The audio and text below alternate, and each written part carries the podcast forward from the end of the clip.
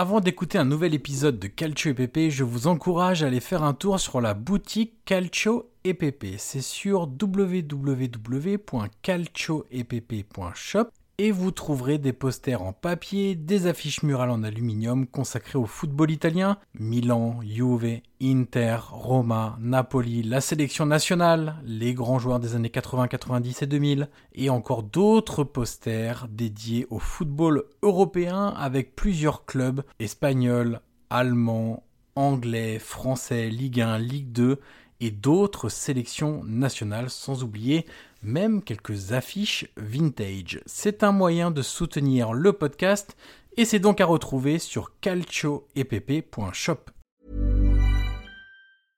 Hiring for your small business? If you're not looking for professionals on LinkedIn, you're looking in the wrong place. That's like looking for your car keys in a fish tank.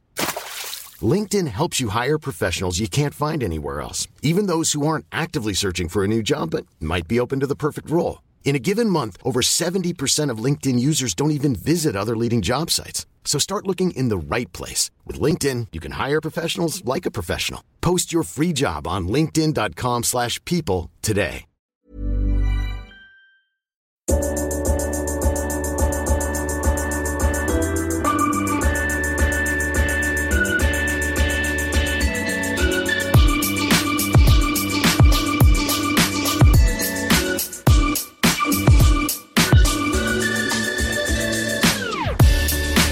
Ancora Totti, lo aspetta Materazzi, Totti si porta quasi in zona tiro, Totti si è liberato, pallonetto, Francesco!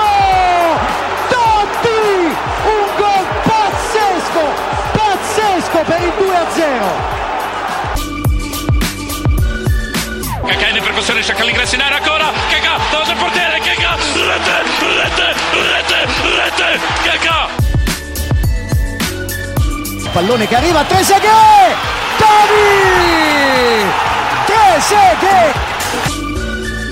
Pirlo, ancora Pirlo di tecco! Tiro! Grosso!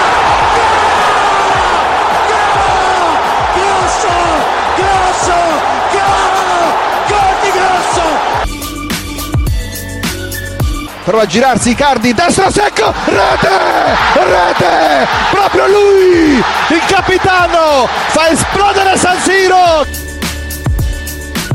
Avanti Cavani, avanti Matador, avanti Matador, sei tutti noi Matador, ci prova con il destro, si gonfia la rete, si gonfia la rete, si gonfia la rete, Matador!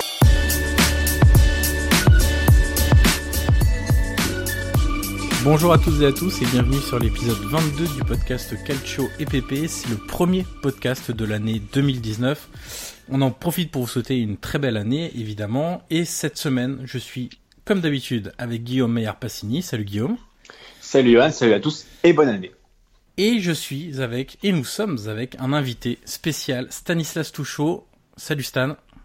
Salut tout le monde. Alors, tu es journaliste de l'AFP à Rome. Euh, tu couvres, Ouais. entre autres, le, tout le sport euh, italien euh, pour l'AFP et donc une grande partie dédiée évidemment au football. Oui, ce qui te permet 90%. d'aller d'aller faire des interviews, d'aller dans les stades, de croiser un peu tous les acteurs du, du foot italien.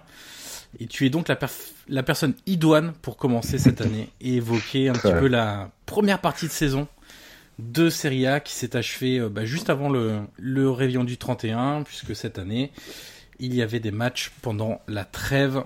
Et d'ailleurs, euh, un premier bilan hein, qu'on peut faire, c'est que la fréquentation dans les stades n'a pas spécialement augmenté. Euh, on reste sur, euh, sur la ligne de, euh, du reste de, de l'année. Ce qui est assez logique aussi, parce que c'est pas une tradition en Italie comme ça peut l'être en, en Angleterre et que euh, bon pour l'instant il n'y a pas d'effet euh, comme euh, les dirigeants de, de la ligue l'espéraient sur sur ce premier en tout cas Boxing Day on va dire à, l'italienne. Alors bilan de la saison, on va dé- de la demi-saison, on n'est pas encore à la fin de la saison. On va dérouler le sommaire rapidement. On va faire un point évidemment sur la Juve qui caracole en tête du classement. On va faire un deuxième point sur la lutte pour la quatrième place qui nous semble assez intéressante avec pas mal de choses à dire. On fera un point sur la lutte pour le maintien, avec des formations qu'on n'a pas trop trop évoquées encore pour le moment depuis le, début de la saison. On fera ensuite un focus sur euh, les Français de Serie A, euh, leur performance, où ils en sont dans leur club.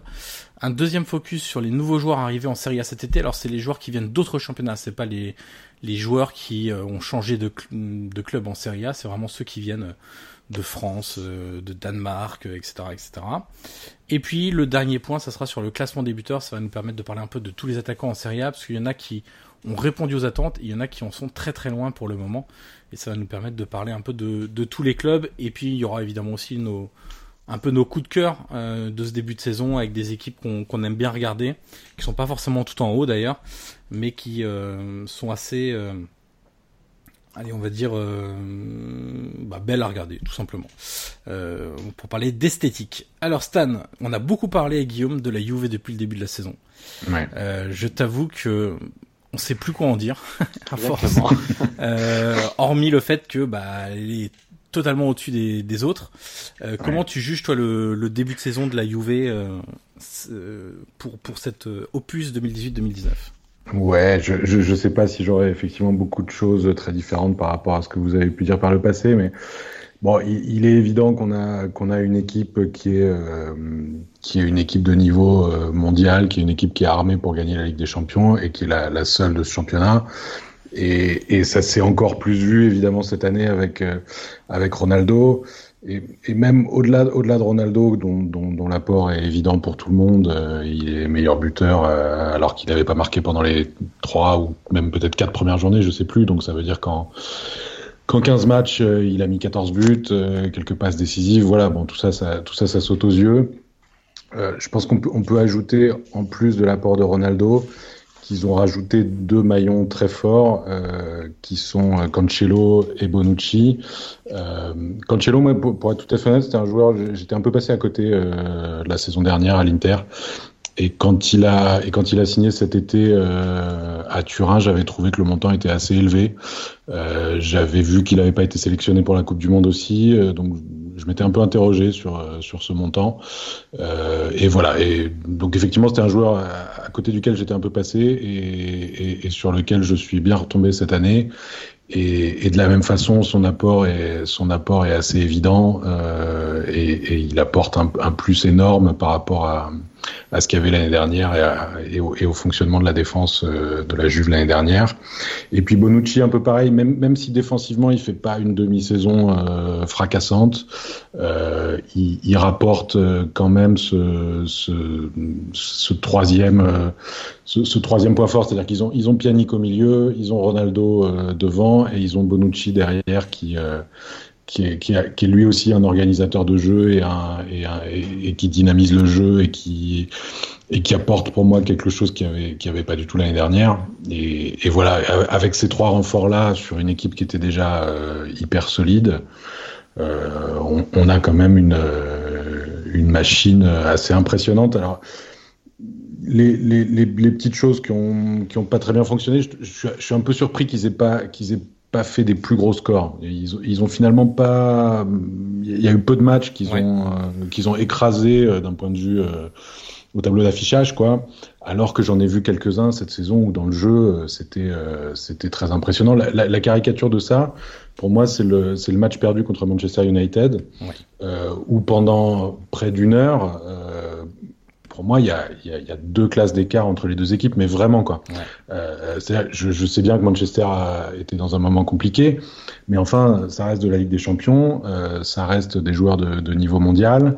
Et pendant une heure, ils se sont fait balader euh, par la Juve, qui, qui aurait dû gagner euh, très nettement et qui a trouvé le moyen de perdre ce match. Euh, voilà, c'est pour moi c'est le bémol de cette euh, de cette demi-saison. Je trouve qu'ils ont dans le jeu une marge qui se traduit pas assez souvent euh, au tableau d'affichage.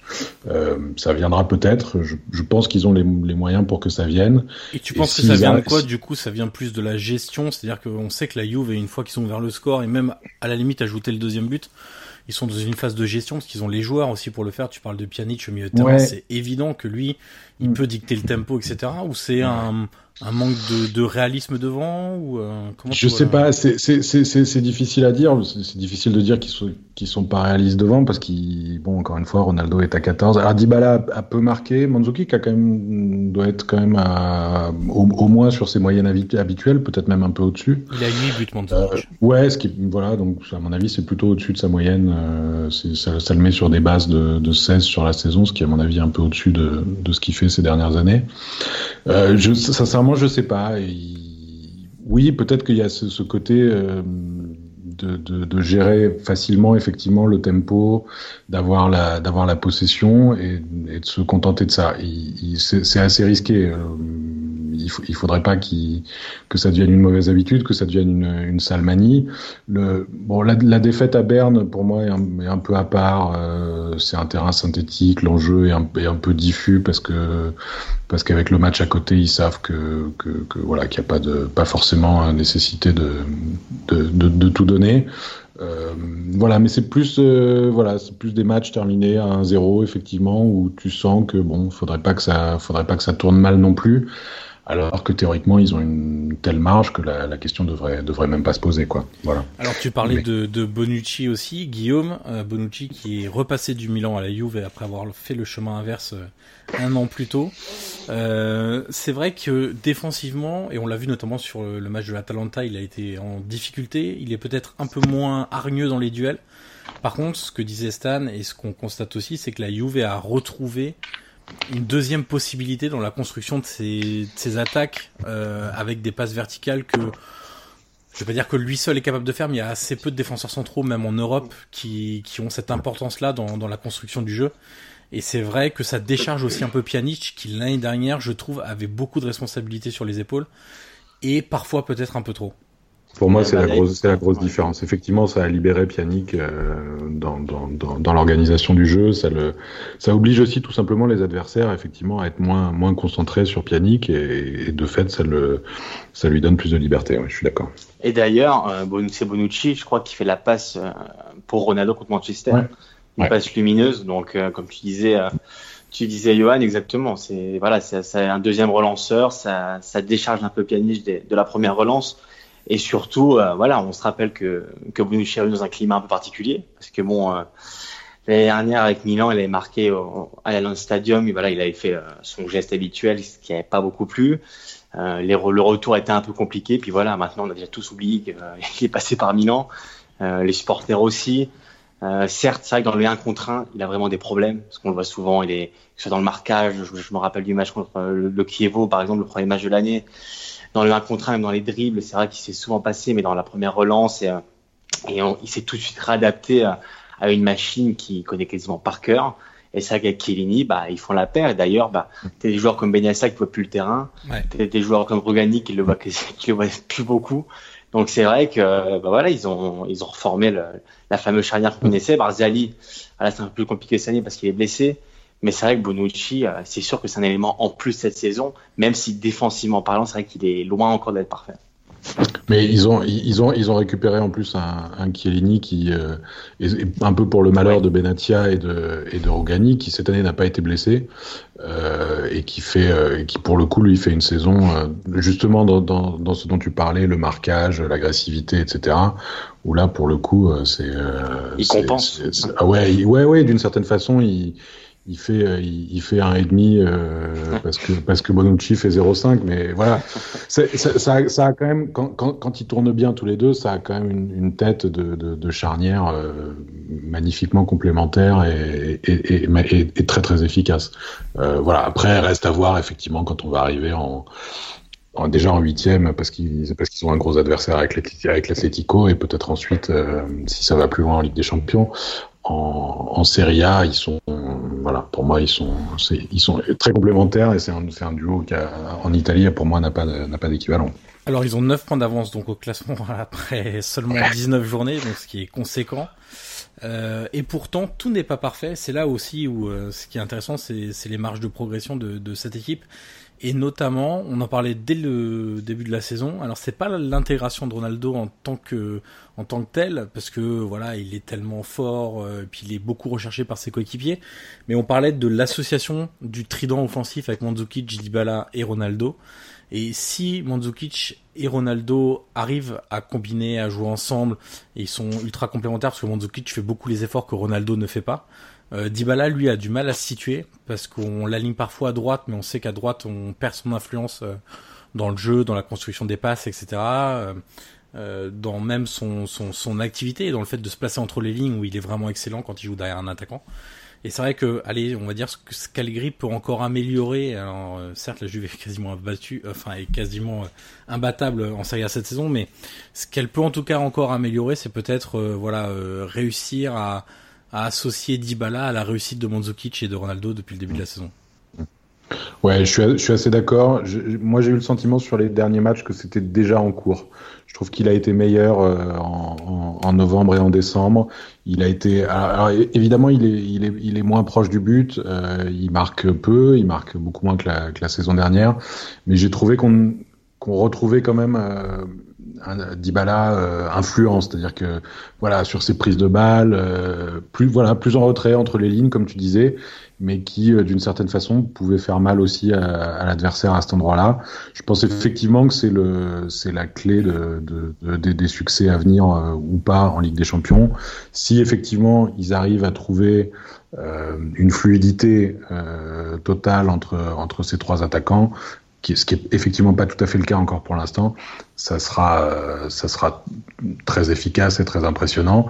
Moi, j'ai quand même trouvé que, que ça commençait à venir. Voilà, sur les, sur les derniers matchs, j'ai trouvé que Dybala était, euh, était intéressant dans, dans, un, dans un registre un peu différent, euh, voilà, moins, moins près du but. Est-ce que peut-être la question aussi sera est-ce que lui euh, va se satisfaire de marquer euh, il, est, il est à quoi Deux buts Trois buts? Deux buts, ouais. Euh, ouais, voilà. Peut-être que lui, au bout d'un moment, ça va, le, ça va lui manquer aussi, quoi, et que, et que, et que ça peut poser problème. Si s'il arrive à se, voilà, à se, à, se cadrer dans, dans, dans ce système-là et dans, dans cette organisation-là, quitte à être un petit peu moins brillant d'un point de vue statistique, euh, pourquoi pas Ça peut, je pense que ça peut, ça peut fonctionner. La partie statistique, on sait par qui elle va être assurée. Il n'y a pas d'inquiétude. Mais je sais pas si, si vous êtes d'accord, mais en fait le Dybala de, de la deuxième partie de cette première partie de saison, c'est un peu compliqué comme concept, mais tu parlais des mois de novembre et décembre. Il me fait penser un peu au Griezmann euh, pendant la Coupe du Monde. Ouais, ouais, je suis d'accord avec quelque chose comme ça. Il descend assez bas et, et en fait, il est normalement il part du côté droit mais Joao Cancelo a un tel coffre, a des appels qui sont hyper bons évidemment. Euh, il est capable de, de, faire ses efforts à répétition. En fait, on a l'impression que l'aile droite est délaissée du coup par Dybala qui va jouer avec Cancelo qui lui monte beaucoup. Mais ce qui m'intéresse dans ça, c'est comment ils vont réussir à compenser euh, derrière euh, la, la, on va dire l'équilibre tactique ou même l'équilibre défensif avec Cancelo qui est hyper offensif. Est-ce que moi je parle de la Ligue des Champions parce que évidemment la Serie A, mm. bon c'est bouclé, hein, voilà. Mais en Ligue des Champions, euh, face à des, des, joueurs qui ressortent très vite le ballon, à des équipes qui se projettent très bien, euh, type l'Atlético, hein, qui va faire un mur et qui va se projeter très vite devant. Comment ils vont réussir à gérer ça défensivement et on en revient à notre thème un peu favori, euh, Guillaume, c'est euh, bah, la constitution du milieu à 3 de, la Juve, où il y a Pjanic pour la création, on va dire, et, après il faut ces deux lieutenants euh, à côté de lui pour bah, justement assurer cet équilibre tactique, parce que Sandro d'un côté et Cancelo de l'autre, c'est très offensif. Et comme tu disais, comme tu disais, c'est c'est surtout la Ligue des Champions qui compte maintenant. C'est vrai que la, la Serie A, bon, on a envie de croire qu'il y encore un, brin de, suspense, mais bon, on y croit peu. Mais c'est vrai qu'avec avec des champions, voilà, il reste, il reste un mois, un bon mois avant que, avant le match aller contre l'Atlético. Donc c'est vrai qu'Allegri va devoir trouver le juste équilibre. Comme tu dis, euh, Cancelo prend une passe tellement importante sur le côté droit qu'il peut faire la phase défensive, la phase offensive sans arrêt. Euh, comme tu disais, il répète ses efforts. Euh, il se lâche jamais, il est jamais fatigué, euh, il court pour deux. Donc c'est vrai que à droite c'est un peu bouché. Donc c'est vrai que Dybala dans, dans ce système-là doit trouver sa place, doit trouver aussi son jeu. Et c'est vrai que bon bah voilà, t'as un mois pour euh, pour peaufiner ça. Et surtout que pour l'Atlético, t'as pas le droit à l'erreur parce que c'est pas une petite équipe forcément. Et donc tu peux pas, tu n'auras pas le droit à, à, une seule erreur. Donc ça va être compliqué, mais tu vois, moi, je suis parti en Italie là une bonne semaine, et tu vois, j'ai discuté foot avec voilà des, des supporters de la Juve, de, du Milan, l'Inter, et tu vois, ce qui revient souvent, c'est que la Juve, euh, quand tu demandes comment joue la Juve, eh ben, généralement, c'est pas, tu vois, ils te disent pas, oui, la Juve joue un football flamboyant, enfin, c'est, mm. on se régale devant les matchs. C'est vrai que souvent, le match qui revient un peu, c'est contre l'Inter, vous vous souvenez, c'est vrai que l'Inter avait quand même bien joué, ils étaient proches du, voilà, de, si Gagliardini avait un peu plus cadré sa frappe, euh, ça aurait fait un zéro. Mais c'est vrai que euh, la Juve en Italie, alors, certes, autant sa puissance ne fait aucun débat, mais c'est vrai que le jeu produit euh, et, prôné par Allegri, voilà, on va dire que ça laisse un peu sur sa fin les tifosi. Et, euh, je pense qu'ils vont attendre plus et ils se doivent aussi attendre plus pour, euh, pour le match à Celtico. Bon, je crois qu'on a fait à peu près le, tour de cette de cette Juve. Et, je vous propose de passer à, à, au peu de suspense qui va nous rester en, en Serie A concernant le haut du classement. Mais ça, en même temps, c'est un beau suspense. C'est la lutte pour la la quatrième place euh, avec euh, bah, plusieurs euh, prétendants.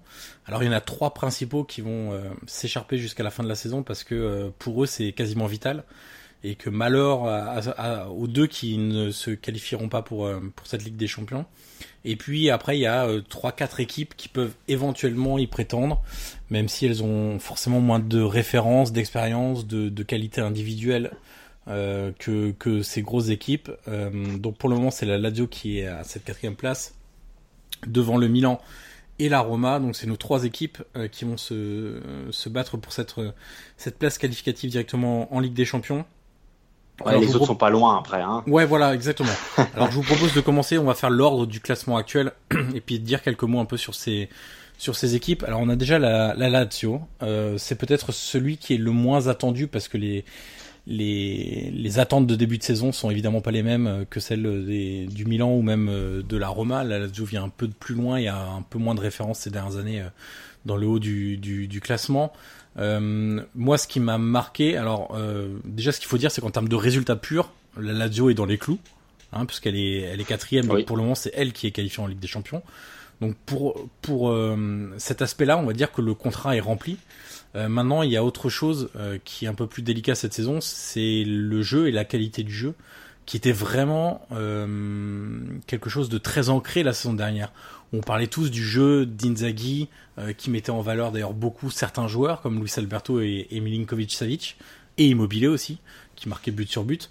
Et, et là, du coup, ce qu'on observe cette saison, c'est une Lazio plus laborieuse, qui a beaucoup plus de mal, euh, qui est parfois un peu aussi scolaire, c'est-à-dire euh, c'est vraiment très basique, euh, c'est pas très recherché. Il y a des joueurs qui sont un peu livrés à eux-mêmes aussi, où il y a beaucoup de tentatives de différence individuelles. Et c'est un peu moins léché que la saison passée. c'est vraiment ça, moi, que je retiens de, la demi-saison de la Lazio, avec évidemment quelques faillites individuelles, même si le mot est un peu fort, avec Milinkovic-Savic, et à un degré moindre, même si il est quand même moins bon que la saison passée, Luis Alberto. Oui, bah moi je suis assez d'accord avec toi. On a parlé euh, dans, tous les podcasts précédents. C'est vrai que les cadres sont, en dessous clairement. Alors euh, la question c'est est-ce qu'ils ont surperformé l'année dernière? Ou est-ce qu'ils sous-performent cette saison? Alors est-ce qu'ils se normalisent Ça c'est une, autre question. Mais c'est vrai qu'elle a Dio. Alors après, la, chance qu'elle a, c'est que euh, derrière ça avance pas. Dans le sens où voilà, Milan a eu l'occasion plusieurs fois de, de, de, faire un peu le trou, ils l'ont pas fait. la Roma qui a connu une période compliquée, bah, elle a aussi. Donc c'est vrai qu'à Lazio, tu vois, avec deux trois victoires et deux trois bons résultats, ils sont vite revenus. Ils sont à la quatrième place après. Euh, comme tu dis, dans le jeu, c'est pas encore parfait. Euh, le dernier match contre le Torino, euh, ils ont, ils ont été menés pendant pendant une bonne partie du match, même si à la fin ils auraient presque mérité de gagner parce que voilà, ils, ils jouaient mieux, ils ont beaucoup d'occasions. Mais c'est vrai que voilà, Immobilier marque plus autant que l'année dernière. Euh, Minikovic euh, on en parle quand même depuis longtemps avec toi, Johan. Et malheureusement, euh, c'est toujours aussi poussif, euh, malgré le but qu'il a marqué. Voilà, c'est un déclic, mais dans la performance et dans le contenu d'un match entier, c'est vrai que ça. Donc, donc voilà, c'est vrai que ça va jouer. Voilà, Lazio, Roma, Milan, c'est des niveaux un peu semblables. c'est pas fou, c'est pas. Mais voilà, la chance qu'ils ont. D'ailleurs, les, trois équipes, c'est que bah quand l'un perd, l'autre gagne et vice versa la semaine d'après. Donc ça va être serré jusqu'au bout. Mais c'est vrai qu'à Lazio, en plus à l'Europa League, donc euh, donc ils vont avoir aussi ça à gérer. Euh, ils jouent Séville, c'est ça si je me trompe pas. Donc euh, donc voilà, ça va être ça va être compliqué même en Europa League. Donc voilà, on va suivre ça, mais c'est vrai qu'Inzaghi va devoir aussi faire quelques réglages s'il veut cette fois atteindre les champions et pas se faire avoir à la dernière journée comme la saison dernière contre contre l'Inter. Effectivement, la, la, la, chance de ces trois équipes, entre guillemets, c'est le, c'est le niveau des autres. C'est-à-dire qu'effectivement, ça n'avance pas, quoi. Euh, ça le, voir que la Roma est à quoi, de deux points ou à trois points de la, de la quatrième place, deux, points. après, après une, après une demi-saison où ils sont quand même passés au bord de la crise totale de, de l'entraîneur viré, où, euh, où la moitié des titulaires ont été blessés à un moment ou à un autre. Euh, enfin, globalement, c'est quand même une demi-saison où il y a pas grand chose qui a bien tourné pour la Roma. Ils sont à deux points, quoi. Voilà.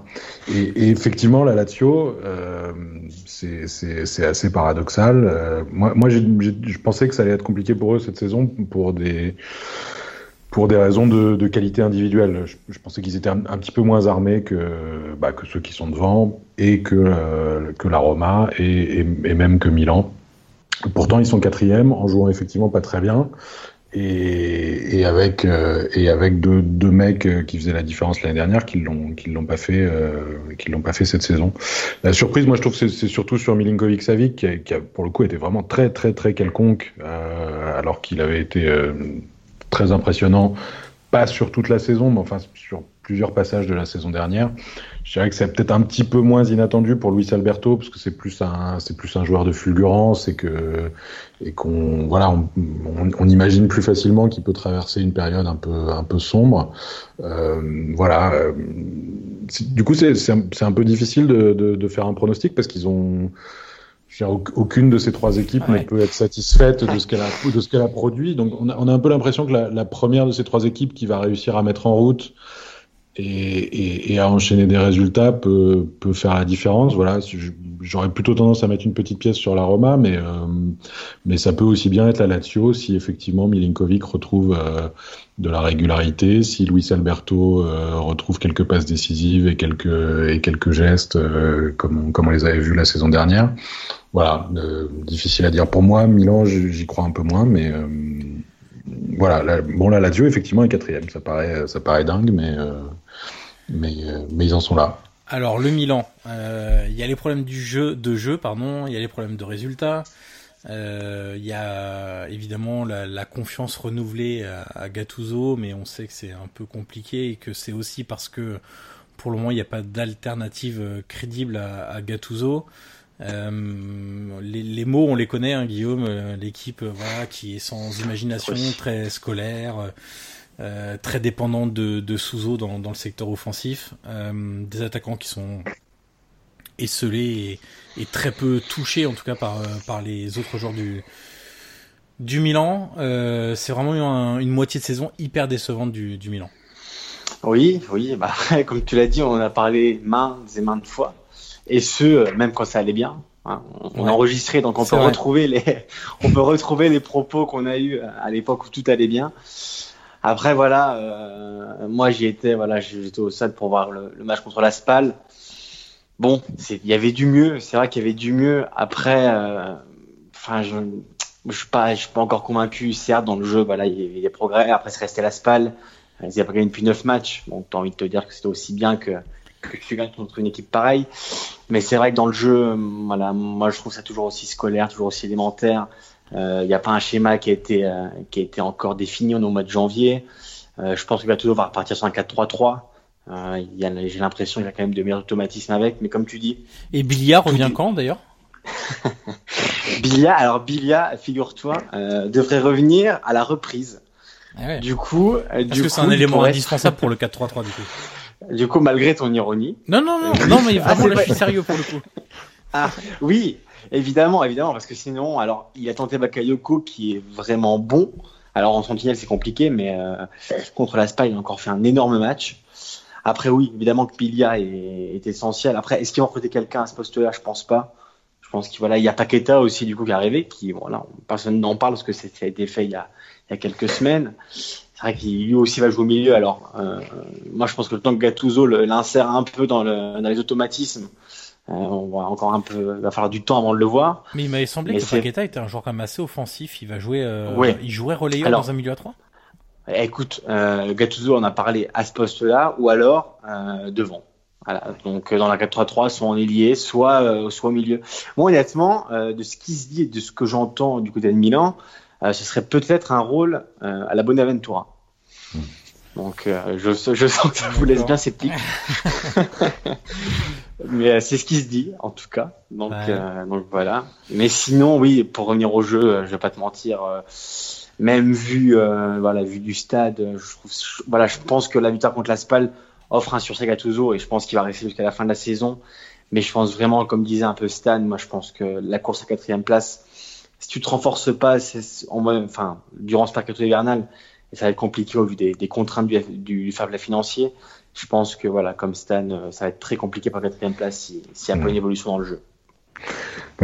Pour moi, c'est un peu les deux. Moi, j'ai longtemps pensé que c'était un problème essentiellement d'effectifs, c'est-à-dire qu'il y, y, y, a trop de manque dans, dans, cette équipe, à mon avis, pour, euh, pour aller jouer euh, top 4. Et puis, un peu comme la Lazio, finalement, ils y étaient quand même. Ils ont été quatrième pendant, euh, pendant presque la moitié de, de, cette moitié de saison. Mais effectivement, après, je suis d'accord avec toi. Il n'y a, y a, pas que ça. Il y a, voilà, y a, c'est une équipe, c'est une équipe qui fait très timide globalement. Je trouve. C'est une équipe qui fait qui fait pas sûr d'elle. T'as as du mal, à, voilà, effectivement, t'as du mal à l'imaginer euh, prendre son destin en main et aller chercher, euh, aller chercher une place, euh, une belle place. Voilà. Après, bon, je, voilà, je reviens à ce que je disais tout à l'heure. C'est un peu la, c'est un peu une course de lenteur. on part du principe qu'il y en a une qui va se mettre en route, mais c'est même pas sûr. Hein. Si ça se trouve, ils vont, ils vont, continuer à tous tourner de travers et, et va savoir si derrière c'est pas, je sais pas, la Talenta ou la Samp ou ou, une autre. Aujourd'hui, ils sont pas loin. Non, non, ils sont pas loin. Voilà. Moi, aujourd'hui, j'ai un peu de mal à imaginer le Milan. Euh, mais tu vois, tu j'ai posé la question à, à Johan il y, a, pas si longtemps que ça. Je lui demandais euh, si regardes l'effectif sur le papier? Donc, je dis bien sur le papier. Euh, par exemple, de la Lazio et du Milan. Quel effectif tu prendrais? Honnêtement, euh, si tu regardes. pour moi, c'est pour moi c'est assez équivalent. Et d'ailleurs, il y a, y, a, y a cinq minutes, je t'avais dit que je, en début de saison, je voyais la Lazio un, un peu en un peu en retrait, euh, justement pour une question de, de, de, qualité individuelle, parce que parce qu'il y a, y a quand même dans ce, dans ce groupe-là euh, pas mal de joueurs. Hein, je, je, je, cherche le bon mot, mais voilà, quelconque, quelconque c'est un peu sévère, mais, mais voilà, enfin, il n'y a pas, il y y a, pas que des joueurs euh, de niveau Ligue des Champions à, à, la Lazio, quoi, voilà. Euh, pour moi, c'est un, peu pareil pour, Milan. Alors après Milan, euh, bon, ils, ils, avaient, récupéré Caldara quand même, ce qui était, plutôt, pas mal, qui a pas joué. Ils ont Romagnoli, qui est un excellent joueur. Higuain, évidemment, est lui pour le coup un joueur euh, de niveau européen. Est-ce que, ça va s'améliorer ou pas? Je sais pas. Euh, voilà. Après, oui, je suis d'accord. L'effectif est peut-être un petit peu supérieur à celui de la Lazio, mais euh, mais bon, après ils n'ont pas eu de chance non plus. Bonaventura qui se, oui, qui pour toute la saison, c'est quand même un, un coup dur parce que Bilia, voilà, l'effet bon, Bakayoko, il a mis euh, il a mis trois mois. Euh, voilà, c'est ces joueurs-là qui sont des joueurs de, de, de, de grands clubs entre guillemets. Euh, ont été blessés, euh, ont mis du temps à, s'adapter. Pour certains, ils sont pas encore arrivés parce que Higuain, manifestement, euh, c'est pas encore, c'est pas encore ça. voilà. Bah, voilà, je, je, je reviens là-dessus. Moi, mon sentiment, c'est de ces trois équipes qui ont mal tourné, celle qui pourrait tourner le mieux, j'ai plutôt tendance à voir la Roma, mais mais il n'y a, y a, aucune certitude, il y a aucune certitude là-dessus. Alors la Roma justement, troisième équipe en course pour cette quatrième place, euh, très décevante elle aussi, mais vraiment très très décevante par rapport notamment à ce qu'elle avait montré la la saison passée. Alors c'est pas tant dans le jeu parce que la saison dernière j'ai pas trouvé une révolution avec Di Francesco. Euh, et même j'avais du mal sur certaines séquences dans la saison à retrouver l'idée que je me faisais du du jeu de Di Francesco et que j'avais constaté surtout plus que je me faisais que j'avais constaté avec euh, avec Sassuolo. Euh, c'est vrai que c'était un peu un peu brouillon parfois, euh, mais il y avait des individualités qui étaient vraiment au-dessus des euh, de, du niveau moyen de, de Serie A. Et surtout, il y avait un état d'esprit euh, très très fort euh, qui lui permettait de très bien voyager à l'extérieur, de gagner beaucoup de matchs par un but d'écart, de faire beaucoup de clean sheet parce qu'il y avait une rigueur défensive notamment qui était bien présente et bien bien marquée. et là, le, le, problème cette saison, c'est que bah, tout ça a un peu volé en éclats sans qu'on sache vraiment pourquoi. Alors, on pourra parler des des départs, euh, les fameux départs de Strootman, Nainggolan et Allison. Euh, aujourd'hui, euh, si on regarde ce que font Nainggolan et Strootman dans leur nouveau club, on s'aperçoit que c'est compliqué pour eux pour des raisons diverses. et puis surtout quand on regarde les performances de, par exemple, de Strootman la saison passée, il n'y a pas de quoi non plus avoir d'énormes regrets. voilà, il y a le mercato qui est un peu raté. On y reviendra un peu plus tard dans, dans, dans ce podcast. Et tu l'as tu l'as dit tout à l'heure, Stan. Euh, une cascade de blessures phénoménale, euh, plus de 35 blessures musculaires depuis le début de la saison dans, dans cet mm. effectif, ce qui est quand même catastrophique. De 24 pour Pastore. Voilà, c'est ça. et, des, et surtout des joueurs très importants qui ont raté beaucoup de matchs. Euh, on pense à Dzeko qui a pas joué pendant pendant un mois, El Sharawi qui était le meilleur atout offensif de la Roma sur le début de la saison, qui a raté un peu plus d'un mois. Pellegrini, même chose, qui rate un mois. on peut parler de De Rossi, ça fait deux mois qu'il est un peu porté disparu avec ses problèmes de de, de genoux et on se demande même s'il va réussir à, s'en sortir euh, cette saison sans passer par l'opération, ce qui, ce qui apparemment, dernière nouvelle, euh, pourrait, euh, pourrait finalement se produire, de, de passer par une opération chirurgicale pour essayer de résoudre ses problèmes au, genou. On parle de Manolas aussi qui, a, qui s'était blessé avec la graisse. Bref, beaucoup de blessures aussi, mais c'est vrai que autant tout ce qui est sur le jeu peut s'expliquer par les blessures, par des nouveaux joueurs qui doivent s'adapter euh, au choix de l'entraîneur, enfin aux préceptes de l'entraîneur, etc. Autant ce qui m'a, euh, ce qui a été vraiment décevant euh, du côté de la Roma, c'est l'état d'esprit, je trouve cette saison et, des, blessures, des pas des blessures, des, défaites vraiment inimaginables quasiment à Bologne contre la Spal. voilà, c'est c'est des choses qu'on qu'on avait assez de mal à, à, imaginer en début de saison. Ouais, ouais, je suis assez, je suis assez d'accord ce, que, ce que je retiendrai moi de la saison dernière de, du discours de Di Francesco, euh, c'est un truc qu'il a répété toute la saison, vraiment. Après chaque victoire importante, il a dit euh, Je connais la Roma, vous connaissez la Roma, il faut pas qu'on s'en contente, il faut aller plus loin, il faut faire plus.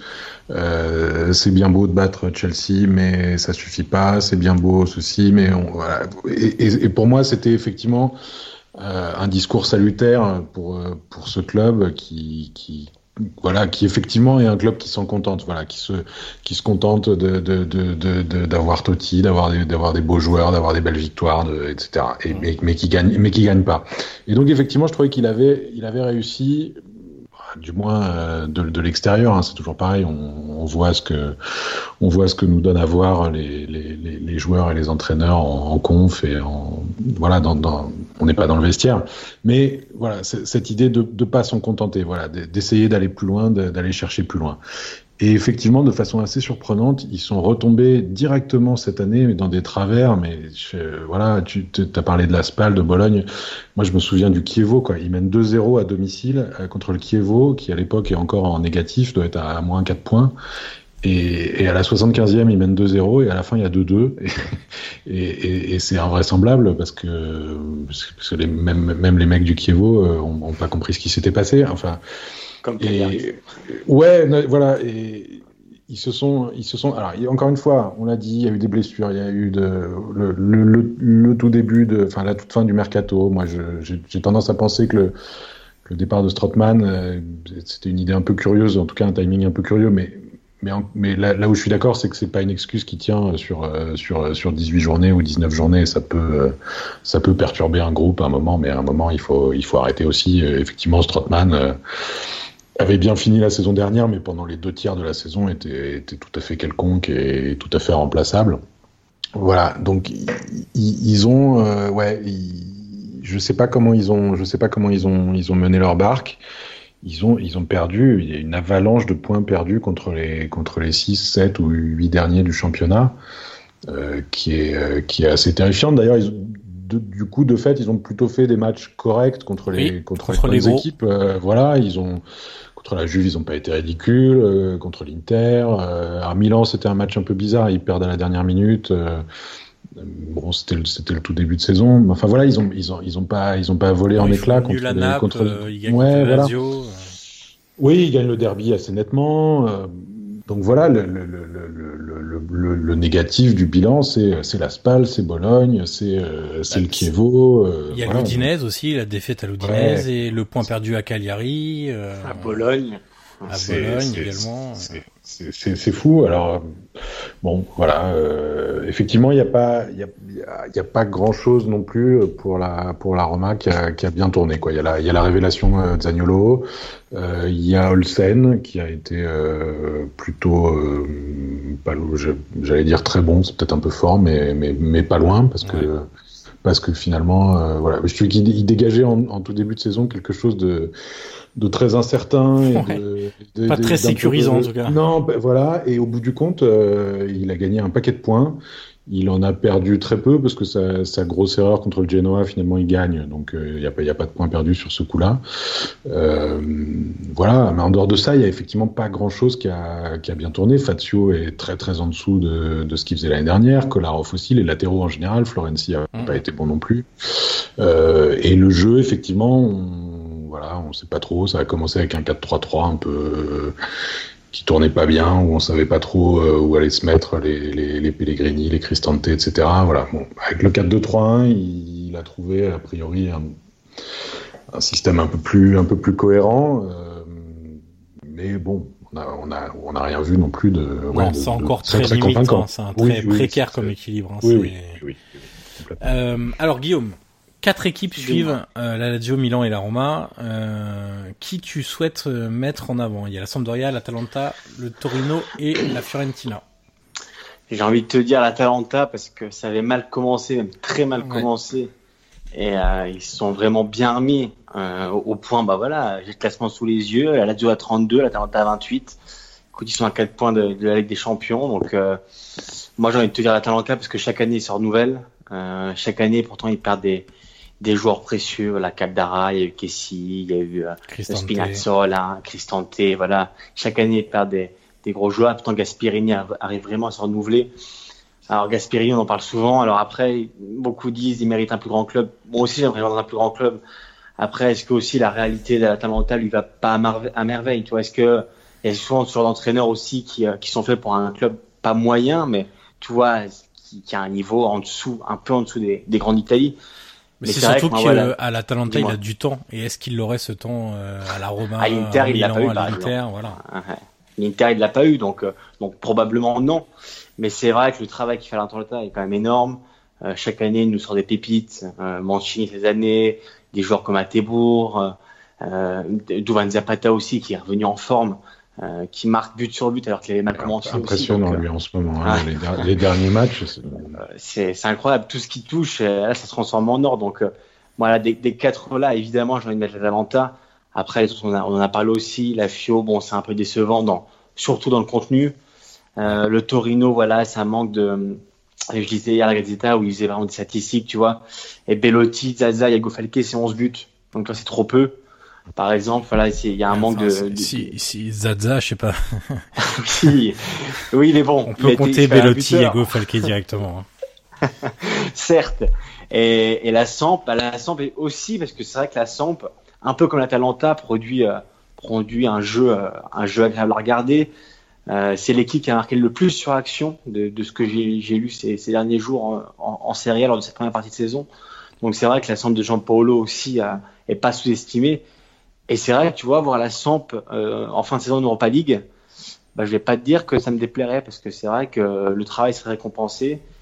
Et, euh, et voilà, mais c'est vrai, c'est quatre équipes qui, euh, pour le moment, ce qui est dingue, c'est que tu peux pas les exclure euh, de la course à quatrième place. Non, parce qu'ils sont alors, totalement dans les corps. Non voilà, alors certes, peut-être que ça va se décanter au, au, fur et à mesure des matchs, mais pour le moment, à mi-saison, euh, tu peux dire carrément que la Samp, la Talenta, le Torino et la Fio, eh ben, ils ont leur carte à jouer pour, pour la quatrième place avec des champions. Alors pour, pour l'Atalanta, euh, c'est peut-être la tendance actuelle qui fait aussi que on les voit peut-être un peu devant les autres. Euh, parce oui. qu'ils restent quand même sur une série de, de quatre matchs, enfin euh, de, ils ont trois victoires, un nul et une défaite sur les cinq derniers matchs, avec des victoires contre la Lazio, à Sassuolo en passant six buts, un match nul contre la Juve. Et, euh, voilà, c'est quand même des, des, des, performances qui sont assez intéressantes. C'est une équipe qui marque beaucoup beaucoup de buts euh, dernièrement. Six buts contre euh, Sassuolo, deux contre la Juve et trois contre l'Udinese. Enfin, voilà, ils ont un arsenal offensif qui est assez impressionnant.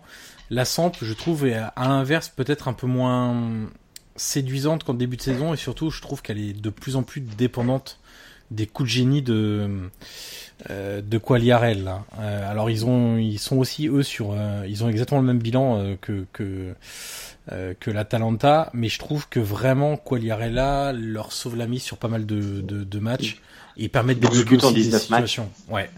Et je me demande si ça va tenir toute la saison. Mm. C'est surtout ça, je pense, qui va être le le point de d'équilibre de cette équipe parce que par exemple Defrel avait été très bon en début de saison mais il marque plus là euh, depuis euh, pas mal de matchs. Euh, donc est-ce que Denis Prête aussi avait été très bon en, début de saison et il l'est un peu moins maintenant? Donc est-ce que ça va continuer? Euh, Je sais pas, mais mais l'Atalanta c'est sûr a peut-être une longueur d'avance aujourd'hui. Ouais. Le meilleur ouais, d'Italie, hein, l'Atalanta d'ailleurs. Bah, ils, ont, ils, ont, ils ont tous les deux, Atalanta et, et Sampdoria, cet effet, euh, cet effet de l'attaquant à, à 10 buts euh, sur, sur, une demi-saison qui fait quand même une différence euh, énorme. Je, je vois par exemple avec la Fiorentina, moi, mon début de saison, c'était là, j'avais mis une petite pièce sur la Fiorentina parce que l'effectif me plaisait bien. Avec, je trouve qu'il y a beaucoup de bons joueurs finalement dans cette équipe, il y a des jeunes, etc. Mais euh, le résultat, c'est que ils se sont ils se sont retrouvés. Il n'y a, pas un attaquant qui a mis euh, qui a mis quatre buts euh, depuis le début de saison. Et ça, ça fait c'est c'est bête à dire, hein, mais ça fait ça fait ça fait une différence énorme. Effectivement, tu mets un Zapata qui est en feu en ce moment. Quagliarella, on n'en parle même pas. Il marque à, il marque à chaque match.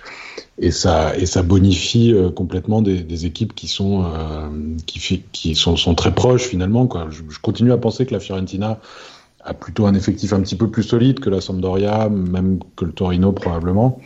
Mais quand t'as pas un attaquant qui met, euh, je crois que Chiesa doit être à 3 et si met Simeone à 4, euh, ben voilà, ça, ça fait, euh, ça fait, ça fait, ça fait la différence à la fin. Euh, voilà, je, suis assez d'accord avec Johan. J'ai un petit doute sur la, sur la Sampdoria euh, sur la durée.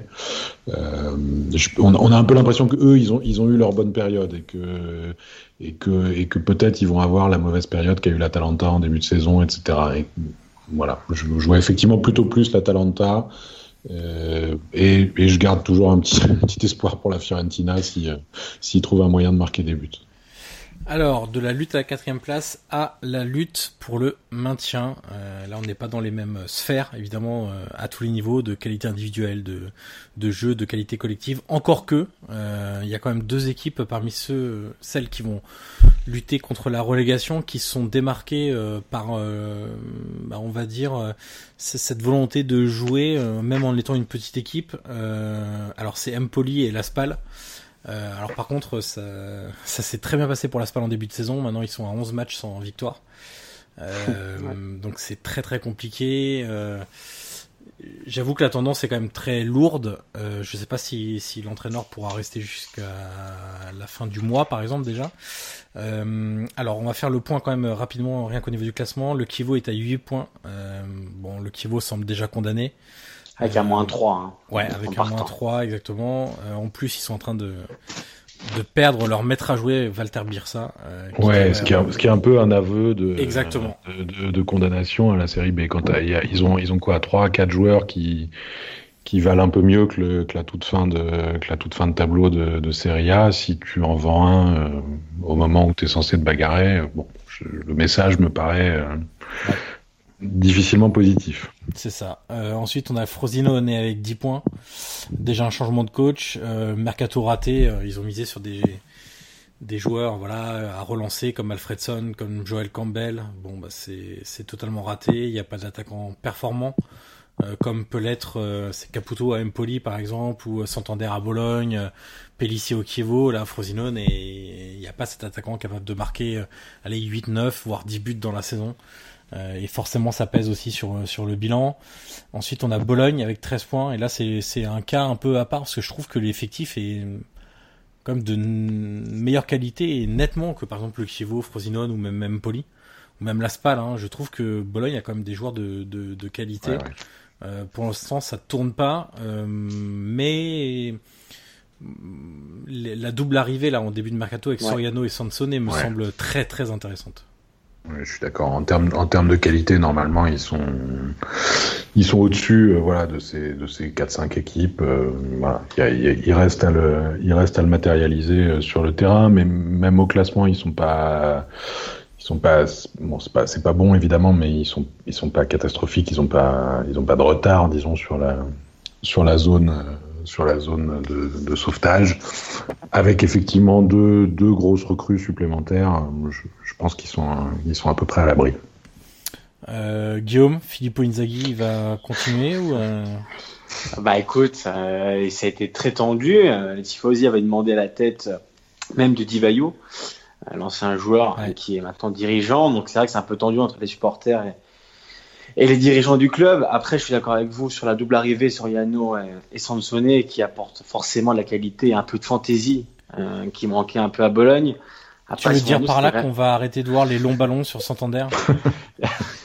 Écoute, Santander, Santander est quand même un joueur particulier parce que c'est quand même un sacré, euh, comment dire, pour être poli, on va dire un, attaquant euh, très puissant, ouais, c'est ça. un, un gabarit particulier. Et c'est vrai que, notamment contre la Roma, on se rappelle, ça avait été, euh, ils avaient gagné, mais c'est vrai que le, jeu produit était quand même euh, pas flamboyant. Donc Inzaghi, oui, pour le moment, il est confirmé, mais c'est vrai que c'est quand même très précaire. Et comme, comme vous disiez tous les deux, c'est vrai que l'effectif, euh, quand tu compares par exemple, à celui du Kevio, celui de la Spal, c'est vrai que tu pourrais quand même peut-être un peu mieux de, de Bologne. Donc, surtout avec cette double arrivée, je pense que Inzaghi aura les maximum 2-3 matchs. À la reprise, il y a un Spal Bologne qui s'annonce assez chaud.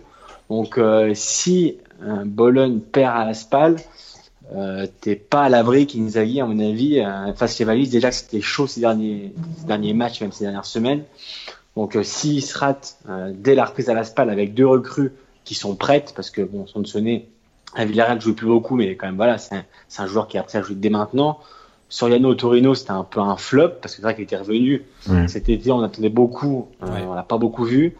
Mais bon, c'est vrai qu'il est en droit de t'attendre un peu mieux de Bologne avec deux recrues pareilles. Donc euh, Inzaghi aura pas beaucoup de temps de, de, de, de voilà, de, de, faire mieux. Donc euh, à lui de répondre présent contre l'Espagne. Et puis Bologne, c'est l'occasion de parler de Mattia Destro, hein, dont la carrière est en déliquescence totale. À 27 ans, euh, c'est la trajectoire de ce garçon est quand même assez étonnante, pour ne, ne pas dire autre chose. Euh, ensuite, on a donc Empoli, euh, je vais reprendre le classement sous les yeux. On a Empoli avec 16 points de mémoire. Euh, alors, Empoli, ça a été un peu notre chouchou, Guillaume. Hein. Euh, parce qu'avec Andrea Zoli, ça, ça, jouait très bien, euh, mais ça ne suffisait pas. Euh, et puis on, on a vu la Yakini, on a vu la casquette de Yakini débarquer et on était très sceptiques, notamment moi. Euh, et puis finalement, il a enchaîné les bons résultats à son arrivée. Là, c'est un peu plus compliqué parce qu'il reste sur quatre défaites consécutives. Euh, mais euh, c'est pareil, il y a quand même. Euh, alors moi, il y, a, deux joueurs que j'aime beaucoup au milieu de terrain de, de cette équipe, c'est Benasser et le petit Traoré. je trouve vraiment que c'est des joueurs sur lesquels bah, Yakini s'appuie et va continuer à, s'appuyer cette saison. On a un attaquant qui marque, bon, qui rate quand même pas mal de penalties, mais qui marque quand même aussi des, des buts. Hein. Caputo, il est déjà 9 buts, donc on sait que quand un, un club a un buteur assez régulier, assez fiable, déjà pour se maintenir, c'est quand même c'est quand même pas mal. Euh, donc j'imagine qu'ils ont quand même la qualité pour se sauver. Euh, surtout par rapport euh, bah, peut-être à Frosinone et, ou, mm. ou, ou, au Kievo. Le problème c'est qu'il faudra un troisième larron dans, dans l'histoire et que ça va sans doute se jouer voilà entre euh, Bologne, Empoli. On a la Spal donc qui est sur une euh, tendance assez terrible, qui jouait bien, qui jouait même très bien, qui était très ambitieuse et puis ça s'est un peu déréglé et et c'est une équipe qui, voilà, qui prend pas énormément de buts au final, mais qui perd beaucoup par un, but d'écart. Et le problème, c'est qu'ils s'en sortent pas. Donc, euh, quand on est dans une spirale comme ça et qu'on toutes les semaines on baisse au niveau du classement, ça va devenir aussi assez chaud pour pour eux. Bah, oui, t'as tout dit. t'as tout dit sur la SPAL. Alors moi, je les ai vus, donc je peux te dire que c'est vrai que bon, au niveau du jeu, c'est pas la folie. Après, t'as t'as de quoi te déprimer quand tu quand euh, tu, peux égaliser à la dernière seconde contre Milan et t'as Donnarumma qui sort un arrêt euh, un arrêt venu d'ailleurs. Donc euh, comme tu dis quand ça, quand ça veut pas en gros ça veut pas. Donc ils vont essayer de voilà maintenant c'est la pause. Ils vont essayer d'inverser un peu la tendance au retour. Mais c'est vrai que voilà même même le coach comme tu disais 11 matchs en victoire ça commence à être compliqué. Alors après si tu vires toujours ton coach dès que ça va pas c'est ouais. c'est toujours difficile. Mais bon, c'est vrai qu'il va falloir qu'ils voilà, reprennent, qu'ils reprennent de l'avant parce que sinon, euh, enfin, la tendance est vraiment pas bonne pour le coup pour, pour la Et puis il se crée assez peu d'occasions. Je regarde là justement les, les stats. en expected goals, ils sont seulement à 22 buts, alors qu'ils en ont marqué 27, ça veut dire qu'ils superforment mm. énormément cette saison. Euh, voilà, même en termes de, je crois que c'est en termes de points, ils devraient être à, euh, si je regarde, ils devraient être à 21 points. Ils en ont que 17. Euh, bon, c'est, les stats sont, sont, sont vraiment pas bonnes et, et, la tendance est assez catastrophique du côté de, de l'Aspal. Euh, et puis dernier club, je pense qu'on peut, bon, on sait jamais hein, avec le Genoa, mais Genoa et Cagliari me semblent quand même un peu au-dessus et ont déjà un matelas quand même de 7 points sur euh, la zone de relégation, même si c'est ouais, Genoa, Genoa, si tu, si tu descends avec cet effectif-là, ouais, euh, c'est assez scandaleux. C'est vraiment scandaleux parce qu'il y a des bons joueurs dans cette équipe. Il et, en, et en plus, ils, ils ont besoin, rappelleront Maradini. Maradini qui est jamais long. ils ont besoin. Et en plus, ils récupèrent Stouraro au milieu de terrain qui va leur faire du bien parce que ça... bon après, faut voir dans quel état parce que euh, au Sporting, ça s'est pas très bien passé, mais. Euh, mais euh, c'est un bon joueur aussi qui vont récupérer lors de, de ce mercato d'hiver.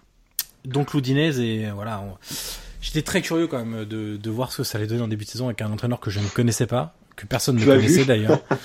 euh, le fameux Velasquez espagnol, jeune qui venait d'Alcorcon, euh, voilà, division inférieure en Espagne. Un choix quand même très particulier, on va dire. Euh, bon, bah on a vu ce que ça, ce que ça donnait. Hein. Ça a été catastrophique sur tous les plans, hein, le jeu, les résultats. Euh, c'était vraiment assez mauvais. Et puis là, avec euh, c'est Nicolas maintenant, hein, si je dis pas de bêtises, qui est, qui est l'entraîneur. Bon, ils battent la Roma, ils font un match nul contre Sassuolo, euh, ils font match nul contre. Bon, après ils font des, ils font que des nuls contre les, les adversaires directs euh, comme la Spal et Frosinone. Et bon, euh, il y a un peu de mieux, on va dire, on va dire ça comme ça, mais c'est pareil hein, quand tu regardes l'effectif, je comprends pas que cette équipe soit. Euh, ce classement-là, il y a une défense, il y a des joueurs intéressants en défense, au milieu, euh, bon, et puis par T'as des Paul, hein, qui est pas mal. Rodrigo De Paul, c'est vraiment pas mal. Mandragora, euh, t'as le petit Fofana aussi. T'as l'international italien Lasagna. Ah, oui, ah, silence, grand silence. non Ah oui, oui c'est vrai, vous m'avez jeté un. Non, non, non, c'est juste que c'est juste que... italien lasagna. International italien lasagna, ça fait toujours un petit effet. Euh... bah oui, je le précise. Mais voilà, euh, je, je pense euh, l'Udinese, c'est comme euh, c'est comme Empoli et Bologne. Je pense qu'ils ont quand même des qualités pour pour être au-dessus de, de, de cette zone. Et en gros, bah, Chievo, Frosinone et Spal, ça me paraît un peu peut-être un peu compliqué pour, euh, pour la fin de saison. Et Bologne, hein, aussi, attention à Bologne quand même. Ouais, je sais pas, l'effectif me semble comme de meilleure qualité, ils ont un très bon gardien aussi. Oui, euh, évidemment. Je pense que ça peut, je pense que ça peut suffire quand même Bologne pour, euh, pour se sauver. on passe aux Français de Serie A. alors, Stan, tu as interviewé donc, tu nous as dit ça tout à l'heure avant qu'on ouais qu'on commence ce podcast. Euh, J'avais été voir Jordan Vertu, euh, exactement. Euh, J'ai été le voir, euh, si je dis pas de bêtises, ah, début mi-novembre, juste avant les, les matchs de l'équipe de France, il avait reçu une pré-convocation. C'était la première fois. Euh, il n'a pas été retenu. Il est, euh, il y a pas mal de concurrence, le pauvre. Hein. France, au milieu de terrain en ce moment. C'est peut-être le secteur le plus fourni. c'est pas la meilleure période pour se faire, pour se faire une place. Voilà. Lui, lui euh, fait à nouveau une belle saison, euh, un, un, poste un petit peu différent de, de, la saison dernière, euh, encore plus exposé, hein, parce qu'en Italie, jouer, jouer comme ça devant la défense, on sait que c'est euh, c'est toujours beaucoup d'exigences euh, tactiques, etc. Il s'en sort, euh, moi je trouve vraiment bien. avec, c'est un joueur très complet, je trouve. Voilà, il a un, beau physique, il court beaucoup, il est pas maladroit avec ses pieds. il est bon aussi. Ouais, ouais voilà, il, il, a un jeu de passe qui est qui est quand même de supérieur à la moyenne. Il marque quelques buts, bon, essentiellement avec les pénalties Surtout maintenant qu'il est qu'il est redescendu d'un cran, voilà. Je trouve que c'est un c'est un, un beau joueur. Je pense qu'il je pense qu'il vaut un, peu au-dessus de la Fiorentina et je pense qu'il le sait d'ailleurs. Et, euh, et dans, dans, dans, cette interview, il avait été assez clair d'ailleurs sur le sur le fait que qu'il était qu'il était très bien à la Fiorentina et à Florence. Euh, on imagine que c'est une vie euh, agréable, mais que mais que s'il n'y avait pas de Coupe d'Europe à la fin de la saison, il, regarderait il regarderait ailleurs et je pense qu'il aura des, il aura certainement des, des possibilités, voilà. Et, euh, et, effectivement, bah, la, la, Fiorentina, déjà l'année dernière, encore cette année, c'est un club très, très francophone et, et très francophile. Euh, voilà, l'année dernière, j'avais vu les, les quatre d'un coup. J'avais fait une interview à quatre avec Vertou, euh, Tereo, Lorini et, euh, Euh, cette année, j'ai vu que Vertou, mais j'ai discuté un peu avec, avec des gens du club qui étaient là à, propos des, à propos des autres Français. Euh, voilà, qui joue, à, qui à, part Lafont qui est arrivé cette année et qui joue évidemment, qui est titulaire. Les autres, euh, les autres jouent moins. Esric, euh, manifestement, euh, c'est la, c'est la fin. Là, il cherche. Il avait commencé pourtant plutôt pas mal la saison. Ouais, J'avais ouais, noté fait, sur, fait une bonne préparation. sur ouais, deux trois matchs même en début de saison où il était vraiment pas mal. Euh, Moi, c'est un joueur que j'aime bien. Je, je l'aimais bien aussi à, en France, à, Nice et à, je, je trouve que c'est un joueur qui a quelque chose. Il a, il a pas trouvé manifestement le, le voilà, la régularité et le et la continuité à la Fiorentina. C'est un, c'est un peu dommage. Ah, alors qu'on a une coupure. euh, Oh, donc je, voilà, les, les, les gens du. Ah, pardon. Non, c'est bon, vas-y. Tu peux C'est continuer. bon, ouais. Euh, Lorini et Tereo, voilà, donc je discutais un peu avec les, avec les gens du club. Lorini, il est barré maintenant, là, c'est une, c'est une question de niveau parce qu'il y a, il y a plus fort que lui. Milinkovic, euh, nettement. Voilà, exactement, qui est beaucoup plus fort. Ouais. Et Tereo, euh, les gens du club me disaient qu'il donc il a été blessé la saison dernière. C'était pas une blessure hyper grave, euh, mais il a 35 ans et euh, il a mis du temps à s'en remettre. euh, Il y a eu des petites complications, ça a un peu traîné, etc. Et, et de, de ce que me disaient les, gens de la Fiorentina, il, a, il arrive plus en fait à retrouver le, à retrouver le rythme et à retrouver le, voilà le, le le, le, la, la, la pleine, euh, la pleine forme, le, le, le 100% physique. euh, les 35 ans commencent à peser et, et il n'y arrive pas. Et donc il est, il est derrière. Pourtant, même dans un club où les attaquants, euh, Ouais. bon, Chiesa a fait un très bon début de saison, mais mais marque peu. C'est vraiment éteint Euh, au fur et à mesure.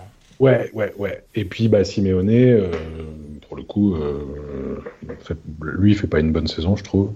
Donc, il pourrait y avoir de la place pour un attaquant. D'ailleurs, ils prennent, euh, ils prennent Muriel. euh, C'est pas, Ouais. c'est sans doute un hasard. Voilà. Et puis, donc, le, le, le- le- bah, il y a Dabo qui joue presque plus. Je lisais aussi que, qu'il, qu'il était sur le, sur le départ. Tu l'avais, et puis je me Lafont- permets de te couper, Stan, euh, tu l'avais interviewé, euh, Guillaume euh, Dabo? J'avais Non, fait Dabo et Ah Esric. J'avais fait les deux. J'avais Ouais. fait Dabo et Esric. Et Dabo, t'en disais quoi de, de sa situation Alors autant, à deux sons de cloche différents, autant Esric euh, fermait pas la porte euh, pour un départ en jeu. Enfin, il disait que voilà, s'il jouait pas, et ce qui se passe malheureusement pour lui, euh, il serait ouvert à un départ en janvier. D'ailleurs, si- bah, on en parle aujourd'hui un peu près dans tous les médias, euh, même la Gazzetta qui évoquait un possible retour à Nice. Et Dabo, lui, ouais, il me disait, j'ai vraiment envie de m'imposer à la FIO, même une minute me suffit. Enfin, tu vois, il a un esprit un peu, un peu batailleur. Et c'est vrai que il avait dit après, si je joue euh, vraiment pas une seconde, euh, bon bah j'envisagerai un départ en janvier. Mais après de ce que de ce qu'ils m'ont dit, euh, je miserais plus sur un départ d'Estric en janvier que, que Dabo. Après, euh, tu sais, s'il y a un club de voilà de, de bon niveau qui t'offre, même un club de Ligue 1 qui t'offre du, du, du temps de jeu, euh, j'exclus pas que les, les deux puissent partir. Après, plus Estric que Dabo euh, pour pour le moment.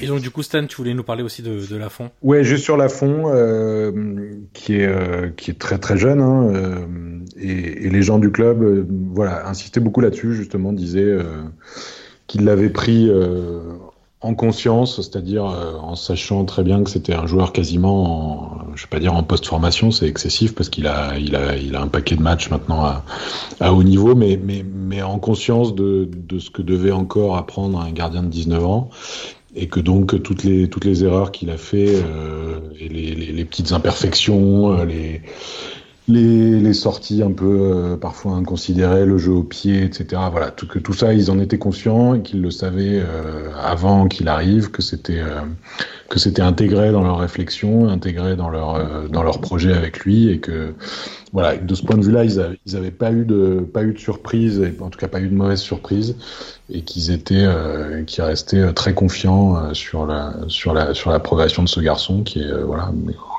encore une fois des, des gardiens de 19 ans titulaires dans des clubs de haut niveau. Bon, il y en a il y en a un bien connu à Milan.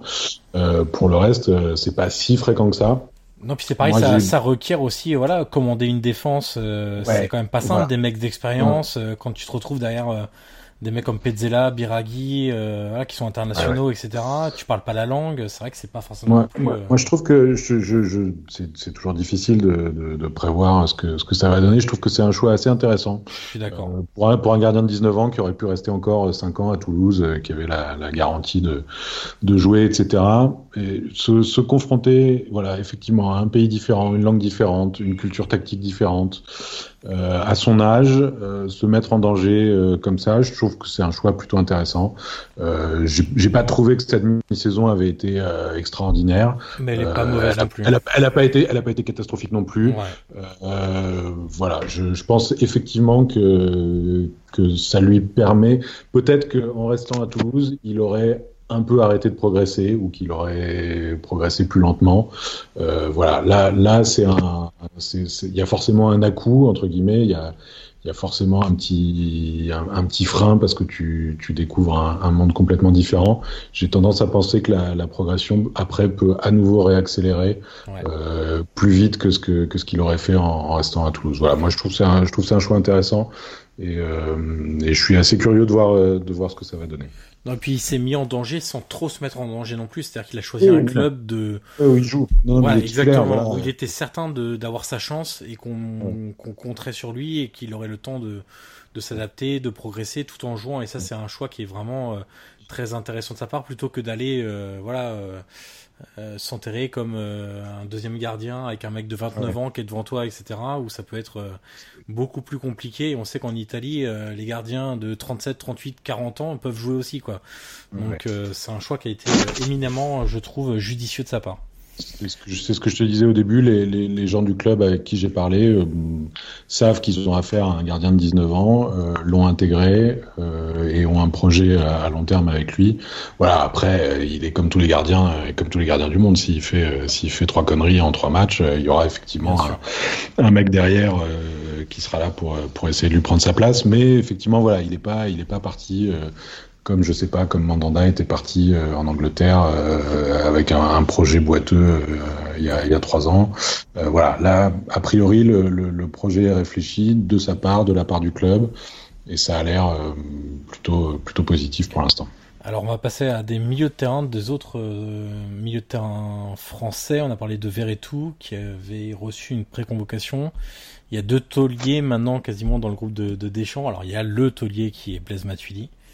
Euh, qui est un peu ton, on va pas dire ton ah chouchou, oui. mais c'est un peu un point récurrent. Laissons la parole à Stan sur Matuidi. chaque semaine sur sur Twitter où euh, effectivement euh, de mémoire hein, pour refaire l'histoire, c'est que tu t'étais un peu étonné de de de son départ de, du PSG qui est accompagné de euh, en gros de euh, pas de bon débarras mais de de, non, de, de supporters ouais, plutôt heureux de son départ ouais, ouais. c'est un mélange de pour être, pour être tout à fait honnête je, euh, parce que on, je, je, dis parfois du mal du PSG et, et, on, et parfois certainement le reproche mais en l'occurrence je trouvais que c'était un transfert qui était qui était assez bien vu de la part des trois parties, c'est-à-dire que la Juve effectivement avait, à mon avis, avait besoin de, ce profil-là, et la suite, la suite l'a prouvé. Euh, je pense que c'était bien pour lui, euh, qui, commençait un peu à, bon, à, plafonner un petit peu, enfin, ou à ronronner un peu à, à Paris, euh, où il était quand même depuis sûrement euh, six ans ou quelque chose comme ça. Euh, donc je pensais que c'était intéressant pour lui, et pour le coup, Paris euh, l'avait quand même assez bien vendu, parce qu'il l'avait vendu 20 ou 25 millions si, je crois que si c'était 20 et c'était pas 10 de bonus ouais. ou 8 de bonus. Ouais, voilà, donc euh, enfin c'était c'était quand même plutôt un, ouais. un, joli transfert à un moment où ils avaient euh, voilà le, le, besoin de vendre aussi. Voilà. Alors après évidemment, euh, j'avais pas forcément imaginé que, que Paris allait se retrouver aussi aussi démuni au milieu de terrain la saison dernière et encore un petit peu cette saison. Je pense qu'il y, y, a eu certains moments où, il, où Matuidi aurait fait du bien euh, au PSG. Bon, mais euh, voilà, je trouvais que c'était un, un, transfert assez bien senti. Effectivement, mais pas juste à ce moment-là. C'est quelque chose de, de, plus ancien. Moi, j'ai toujours été un peu surpris par par le, le, le la, la, façon dont il était jugé euh, uniquement sur le sur volume de course. Ouais, oui, et puis le, le, le côté, euh, il court, il n'a pas de technique, il court, il n'a pas de technique, il n'est pas technique, etc. Et bon, et il est bien évident que que que que, que c'est pas c'est pas les pieds les plus euh, les plus habiles euh, du championnat. Il me paraît aussi quand même tout, assez, tout tout aussi évident qu'il suffit de regarder quelques matchs de l'équipe de France, quelques matchs de la Juventus ou quelques matchs du PSG avant pour voir à quel point c'est un joueur d'une utilité tactique immense. Enfin, je veux dire euh, il, court certes, mais il court au bon endroit, il court au bon moment, euh, il court dans la bonne direction, euh, il court, voilà, c'est de la de la course qui est quand même magnifiquement adaptée au football et, et c'est un joueur que je trouve moi extraordinairement précieux et je trouve que c'est un joueur et justement ce transfert a pu, à mon sens, continuer ça alors que ça aurait pu s'arrêter. C'est un joueur qui a constamment progressé. Effectivement, quand on se souvient de ses débuts à, à 3, puis à Saint-Etienne, à 3 pour être honnête, je l'ai pas vu beaucoup jouer, mais, mais, mais même à Saint-Etienne, effectivement, c'était essentiellement un joueur qui courait, voilà. Euh, mais il a, il a progressé d'année en année. Dans l'utilisation euh, du ballon, il devient ouais, oui, oui, oui, oui, il est, il est, il est pas si maladroit que ça. Il a, il a effectivement une, une gestuelle qui est euh, par moments euh, étonnante. Il a des bras qui sont contrôlés par d'autres ouais, personnes. voilà, voilà, il a des bras qui partent un peu dans des directions inattendues. Mais, euh, mais voilà, aujourd'hui, c'est on parle quand même d'un garçon euh, qui, euh, qui combine avec Cristiano Ronaldo sur le côté gauche, qui est, euh, qui est sollicité par Cristiano Ronaldo, qui, euh, qui centre, qui va dans la surface, qui met ses quelques buts chaque année. Et, et voilà, moi je suis effectivement, je suis assez fan de, de ce garçon et je, et je, le, et je le défendrai tant qu'il faudra parce que. Mais, mais, mais honnêtement, honnêtement, voilà, enfin, je veux dire, il a, il a, il, il a, il a pas besoin d'être défendu. Enfin, sa, sa carrière, euh, sa carrière parle pour lui et, et, et, son statut actuel parle pour lui. Voilà, on a un garçon qui est euh, titulaire à la Juventus Turin, euh, titulaire, euh, même si c'est un peu, voilà, c'est pas le premier des titulaires, mais enfin, il est titulaire en équipe de France, ouais. championne du monde, et titulaire à, à la Juve, candidate sérieuse à la victoire avec des champions. Voilà, je pense que ça, ça classe, ça classe un joueur malgré des pieds discutable. c'est une bonne définition. Euh, Guillaume, je vais te faire réagir sur la demi-saison de Nzonzi, euh, nouvelle recrue de, de la Roma cette saison. Bah écoute, Nzonzi, euh, alors t'en parlerai mieux quoi parce que tu suis, tu suis plus souvent la Roma. Écoute, Nzonzi, euh, alors autant les de la Roma ne la connaissait pas. Nous, on le connaissait un peu forcément avec, euh, avec le mondial et le fait qu'il soit français, on l'avait quand même suivi euh, dans ses périples précédents. Alors, il a été aussi euh, le pauvre euh, dans le dire comment dire dans les dans les choix techniques de Di Francesco qui a changé de multiples reprises le, schéma. Après, moi, je vais dire honnêtement, Nzonzi, je, alors, je vais pas dire je pensais pire, ce serait méchant pour lui, c'est quand même un, un, joueur important. Mais tu vois, je trouve quand même qu'il y, a du bon. Il y a du bon dans le sens où il a su s'adapter aussi, euh, comme je t'ai dit, au choix de Di Francesco. Il a, voilà, il, est passé à travers sur quelques matchs, mais pour le coup, euh, moi, je trouve qu'il est quand même, euh, c'est quand même un, un, bon élément de la Roma. Après, voilà, je pense que quand tu veux viser un peu plus haut, euh, avec Nzonzi, ça me paraît un peu compliqué. Je pense que ce serait un bon remplaçant. Après, voilà, euh, je sais pas, je sais pas trop euh, si euh, vraiment il peut être un titulaire affirmé de la Roma. il a déjà 30 ans, il me semble, ouais. 29, ouais. 30 ans, donc euh, voilà, dans les années à venir, ce sera plus compliqué. Mais c'est vrai que c'est un bon joueur. Il a été bon, il a fait une bonne première partie de saison. Après, voilà, dans le jeu de Di Francesco, je vais pas te mentir, je pense, je pense que voilà, il pourrait, il pourrait trouver mieux euh, à ce poste-là. Après, voilà, je sais qu'on parlera mieux que moi. Donc, Alors, en fait, ce qui lui est beaucoup reproché, je trouve, dans les après-matchs, etc., c'est sa lenteur. Euh, ah oui, mais il est grand. Et son, et son peu de volume de course. Euh, moi, ce qui me gêne un peu plus, alors globalement, je trouve qu'il fait une saison, une demi-saison correcte, euh, oui, sans plus pour le moment. Sans plus, sans moins. Voilà, voilà. exactement. Euh, ce qui me gêne plus, moi, c'est qu'il, dans le 4-2-3-1 qui est actuellement utilisé par la Roma, avec un double pivot composé de Cristante qui est plus un un, un, un, meneur de jeu, même si c'est pas un meneur de jeu à la Zaniolo, quoi. C'est un, un, peu plus euh, un peu plus physique, un peu plus de densité physique et de volume de course que Zaniolo, qui est un peu plus soyeux, on va dire ça comme ça. Euh, bah, Nzonzi est censé être le point d'équilibre de cette équipe. Et moi, ce qui me gêne aujourd'hui, alors je parle pas du, du début de saison où en 4-3-3 avec Derossi, Nzonzi, ça ça marchait pas et c'est pas un relayeur et c'est vraiment pas son poste et il faut oublier ça tout de suite. Euh, ce qui me gêne un peu plus, c'est que vraiment, je fais une fixation sur ça, euh, sur les derniers matchs, c'est que il suit tout le temps le ballon. Euh, C'est-à-dire que où est le ballon, bah, euh, enfin, il va à chaque fois où est le ballon. Et ça, c'est c'est embêtant quand t'es censé bah, être un point d'équilibre, c'est-à-dire euh, voilà, être censé couper des contre-attaques, euh, protéger ta défense, etc. Ce qui fait que généralement, c'est Cristante qui est obligé de faire des sprints défensifs assez importants euh, pour venir couvrir l'axe du terrain quand le ballon est sur le côté droit, quand il est sur le côté gauche. Je trouve qu'il suit trop le ballon et que, alors je sais pas si c'est ce que lui demande Di Francesco, mais j'ai quand même pas l'impression euh, que le but de Di Francesco, c'est de déséquilibrer totalement son équipe. Mm. Il doit le voir comme nous, que son milieu de terrain est régulièrement, euh, je trouve pas d'autre mot que sauter actuellement, euh, par les adversaires qui se baladent tranquillement entre les lignes et qui ont un espèce de désert au milieu de terrain pour s'infiltrer, s'engouffrer, prendre de la vitesse, faire des frappes, etc. Et c'est ça qui me gêne plus. Alors, est-ce que ça vient de lui? Est-ce que ça vient de Di Francesco? Je sais pas. Mais dans sa saison correcte où il y a eu des bonnes phases, euh, il est important aussi sur les coups de pied arrêtés vraiment très très important sur les coups de pied arrêtés, à la fois défensif et offensif. Ce qui, ce qui son vrai axe d'amélioration, j'ai l'impression, c'est quand il arrêtera de coller tout le temps au ballon et de vraiment se contenter d'un rôle de milieu devant la défense. Hmm.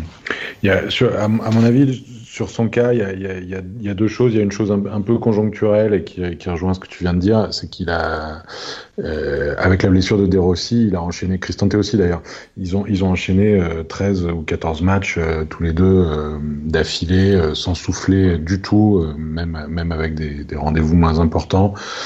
Moi, j'ai le sentiment sur les derniers matchs qu'effectivement, il se, il, se limite un peu lui-même. Voilà, il fait ce que ce que les Italiens écrivent ou disent les, les compitini, quoi. Voilà, il fait le, le, ses devoirs et il en fait pas beaucoup plus. Bon, est-ce que c'est physique, conjoncturel? Je pense qu'il y y a une part de ça. Il y a, il y a une deuxième chose euh, qui, pour le coup, est plus, euh, est plus structurelle euh, et, et, et, consubstantielle à la Roma, euh, qui est euh, la difficulté pour n'importe quel joueur de jouer au poste de De Rossi. Et ça, ça, avait été un peu pareil l'année dernière avec Gonalons, avec des défauts différents et plus euh, et, et, plus marqués que Nzonzi, qui a déjà fait mieux que, que ce qu'avait fait Gonalons. Mais quand tu parles avec les gens, quand tu lis les journaux, quand tu écoutes les émissions ici, la radio, la télé, voilà, c'est assez logique. Enfin, je veux dire, je, je, les, je les blâme pas à des Rossi. Il y a ton amour romain et puis euh, le mec qui vient d'arriver. Ouais. Voilà, c'est ça. Et, et, et, et, ils sont en permanence comparé à des Rossi, comment joue l'équipe avec des Rossi, comment elle joue sans des Rossi, comment et c'est très compliqué. À, à, la limite, vaut mieux être arrière gauche et t'es moins emmerdé parce que parce qu'on te on te ramène pas indéfiniment à euh, à, ce que à ce que fait des Rossi. Voilà. Et bon après, euh, bon, il y a, y, a, y, a, y a, pas que ça. Il est il est arrivé.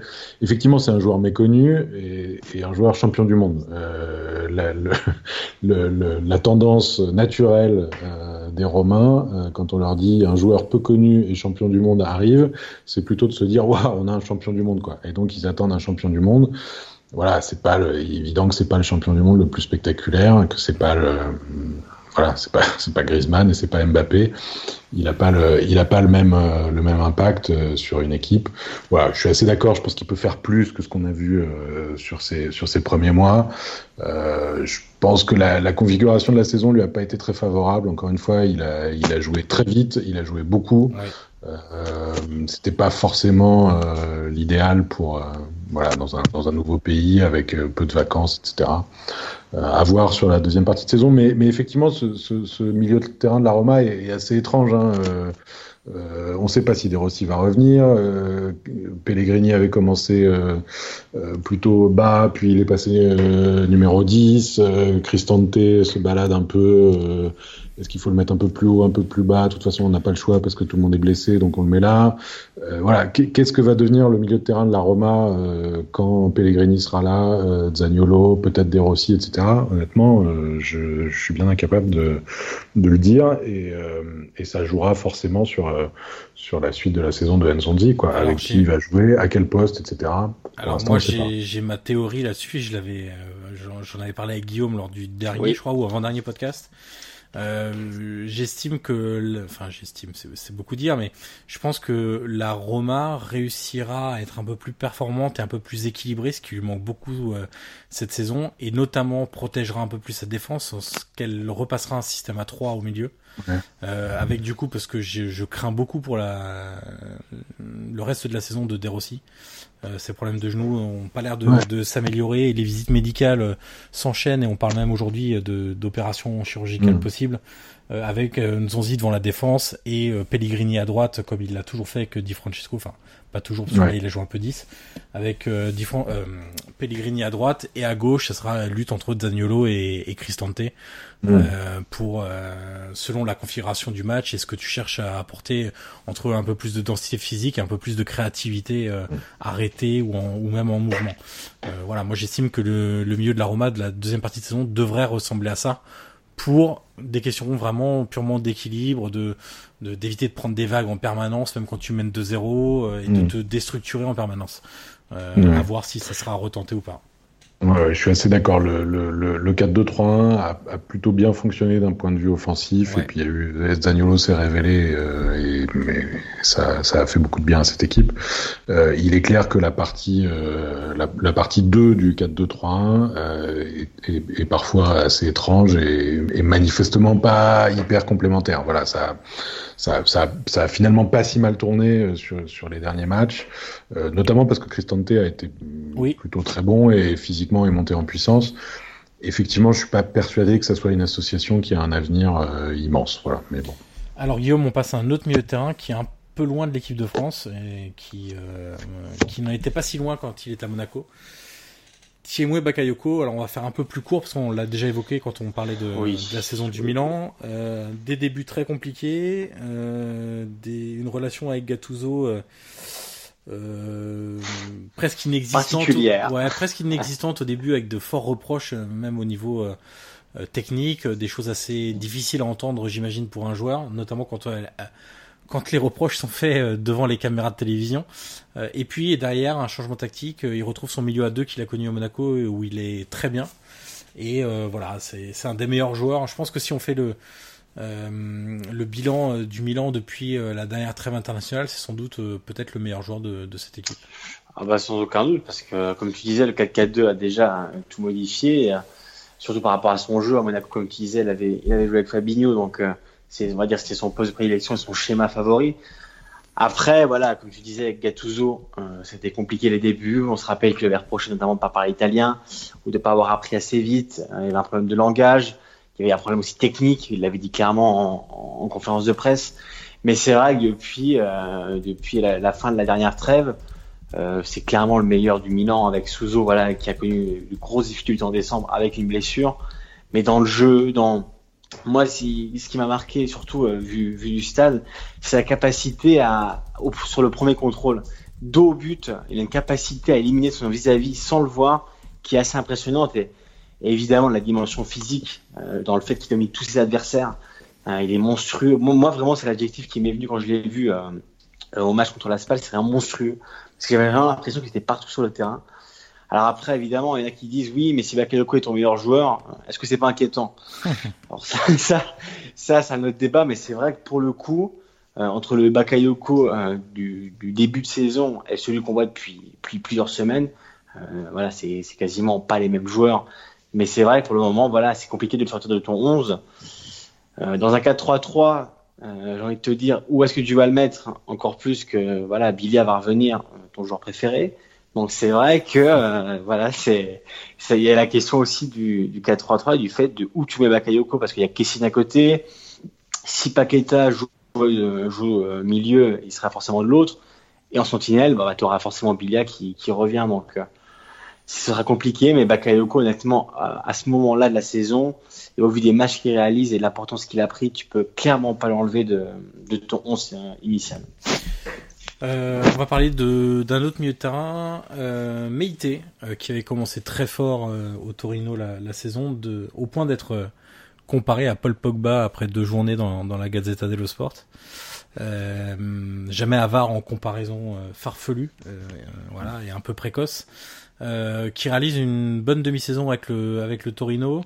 Le, ça devient un peu la référence au milieu de terrain, capable d'un peu tout faire et à la fois d'être un peu l'équilibre tactique de, de, de, cette équipe et puis de se projeter un peu plus parce que les autres milieux euh, manque un peu de, de, qualité, euh, on va dire, offensive et dans la construction du, du jeu.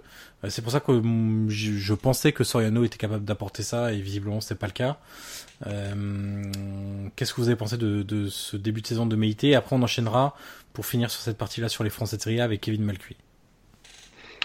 Ouais, moi je, comme comme je le disais tout à l'heure, parfois on passe à, côté d'un joueur. Euh, ça a été, donc c'était le cas avec Cancelo euh, la saison dernière. Moi je je je j'ai pas été euh, voilà, je suis un peu passé à côté de de Meite euh, sur cette sur ce sur ce début de saison. Effectivement, comme toi, les les les, les comparaisons avec Pogba m'ont un peu euh, m'ont un peu fait hausser les sourcils. dans la foulée, j'ai regardé quelques matchs, j'ai trouvé que c'était un, un bon joueur. Voilà, sincèrement, j'ai pas été j'ai pas été époustouflé. Euh, je, suis peut-être tombé sur les mauvais matchs. J'ai pas vu tous les matchs du Torino non plus. Euh, voilà. On, parlait de, on parlait de joueurs euh, proches ou plus ou moins proches de, l'équipe de France. J'ai plus vu jouer la Fiorentina, c'est vrai, euh, mais j'ai trouvé Vertu plus plus intéressant que, que. Voilà. Et moi, je suis ton avis, Yo. Je l'ai vu jouer. Je l'ai vu jouer plusieurs fois. Alors pas tous les matchs évidemment, parce qu'on peut pas avoir les yeux partout. Mais voilà, le peu de fois où je l'ai vu, je l'ai quand même trouvé très bon. Alors évidemment, les comparatifs avec Pogba sont, sont superlatifs et c'est peu de le dire. Mais voilà, comme dit Stan, c'est un bon joueur. Euh, voilà, c'est, il s'est parfaitement adapté au Torino. Il a réussi à s'imposer euh, dès les premiers matchs. Il avait surtout réussi un gros début de saison. Hein. Il s'est un peu calmé ensuite. Voilà, c'est un peu plus calme maintenant, mais c'est vrai que c'est voilà, c'est, il réalise un très bon début de saison on verra bien la deuxième partie, c'est toujours plus compliqué à, de, de, revenir, de revenir en janvier, mais euh, voilà, c'est un bon joueur et pour le moment, c'est un titulaire euh, quasi indiscutable du, taureau.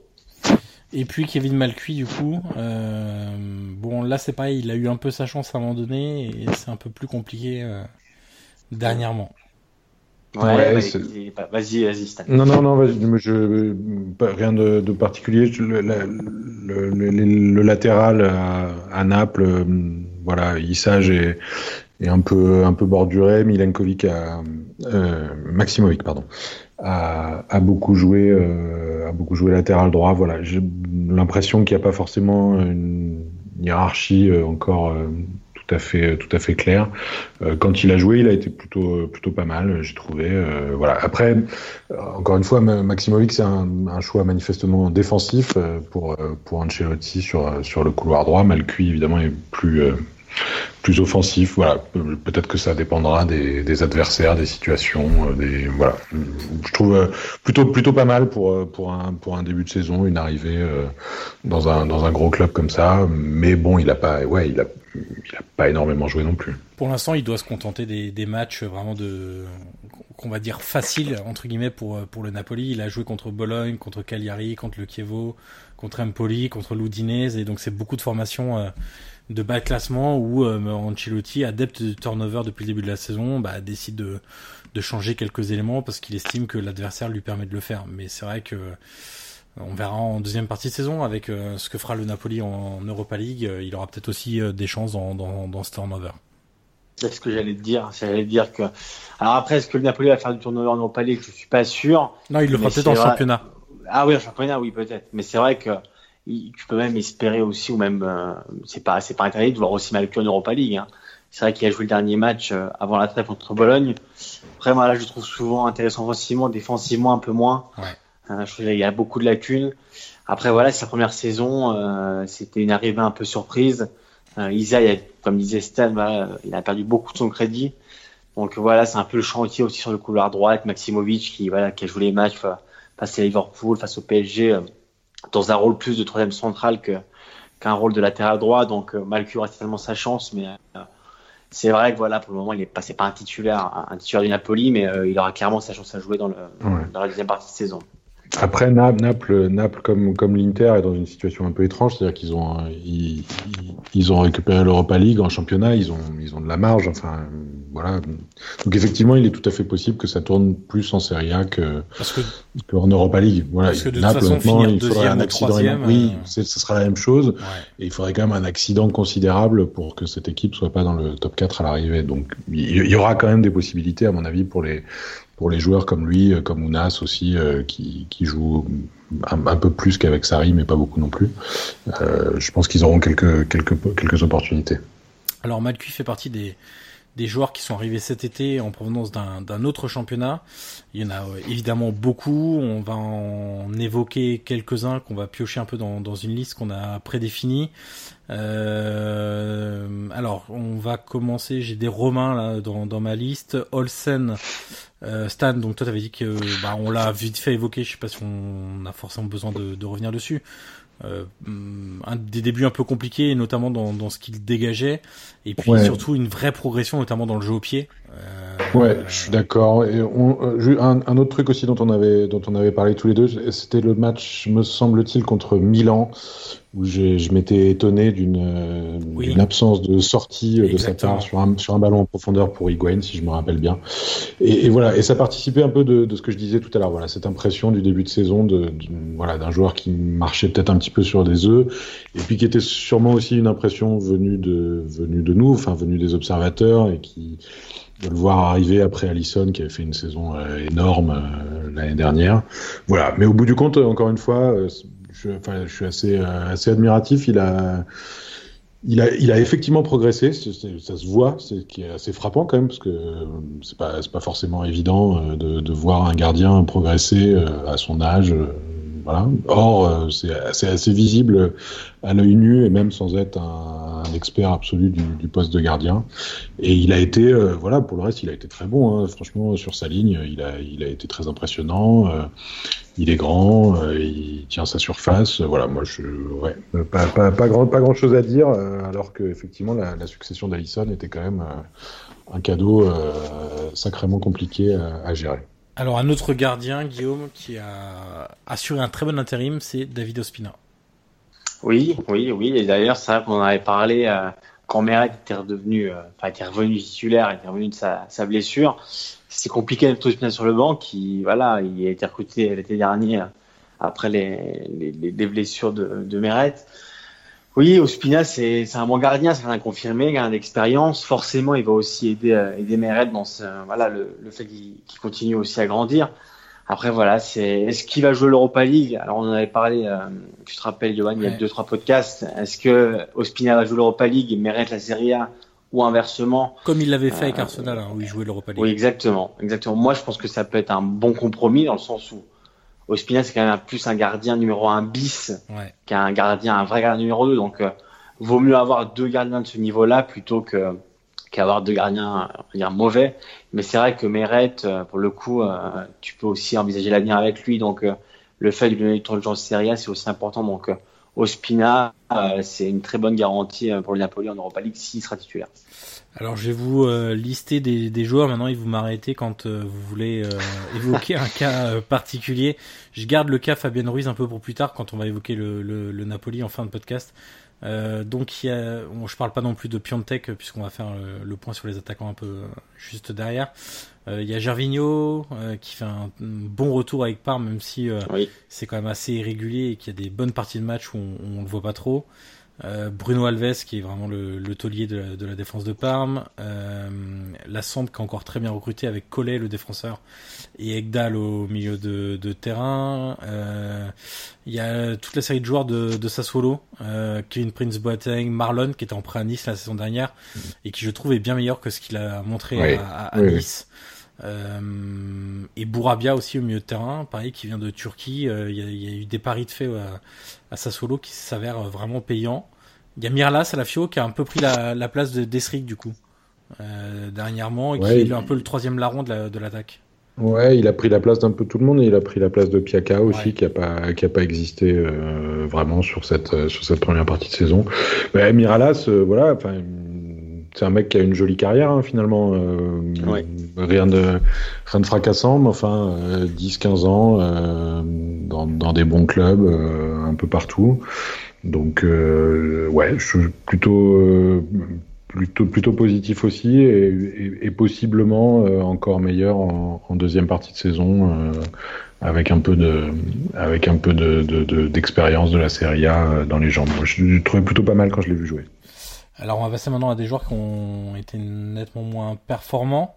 Euh, Guillaume, est-ce que tu veux nous parler de d'Alilovic et de Castillero ah, je peux t'en parler si tu veux, je peux t'en parler, ce sera pas long, mais je peux t'en parler quand même.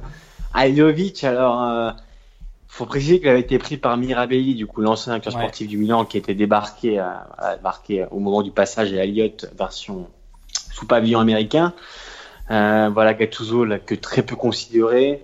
Euh, alors, il y en a qui évoquent aussi une possible lutte interne, tu vois, dans le sens où euh, ils n'ont pas forcément envie d'aligner parce que c'est le dernier achat marqué chinois. Donc, euh, ça, c'est un autre débat, mais c'est vrai que même le niveau qu'il affiche apparemment à l'entraînement est pas fou. De là, lui donner presque aucune minute, euh, ça me paraît un peu dur, surtout au vu de l'hécatombe que tu as eu.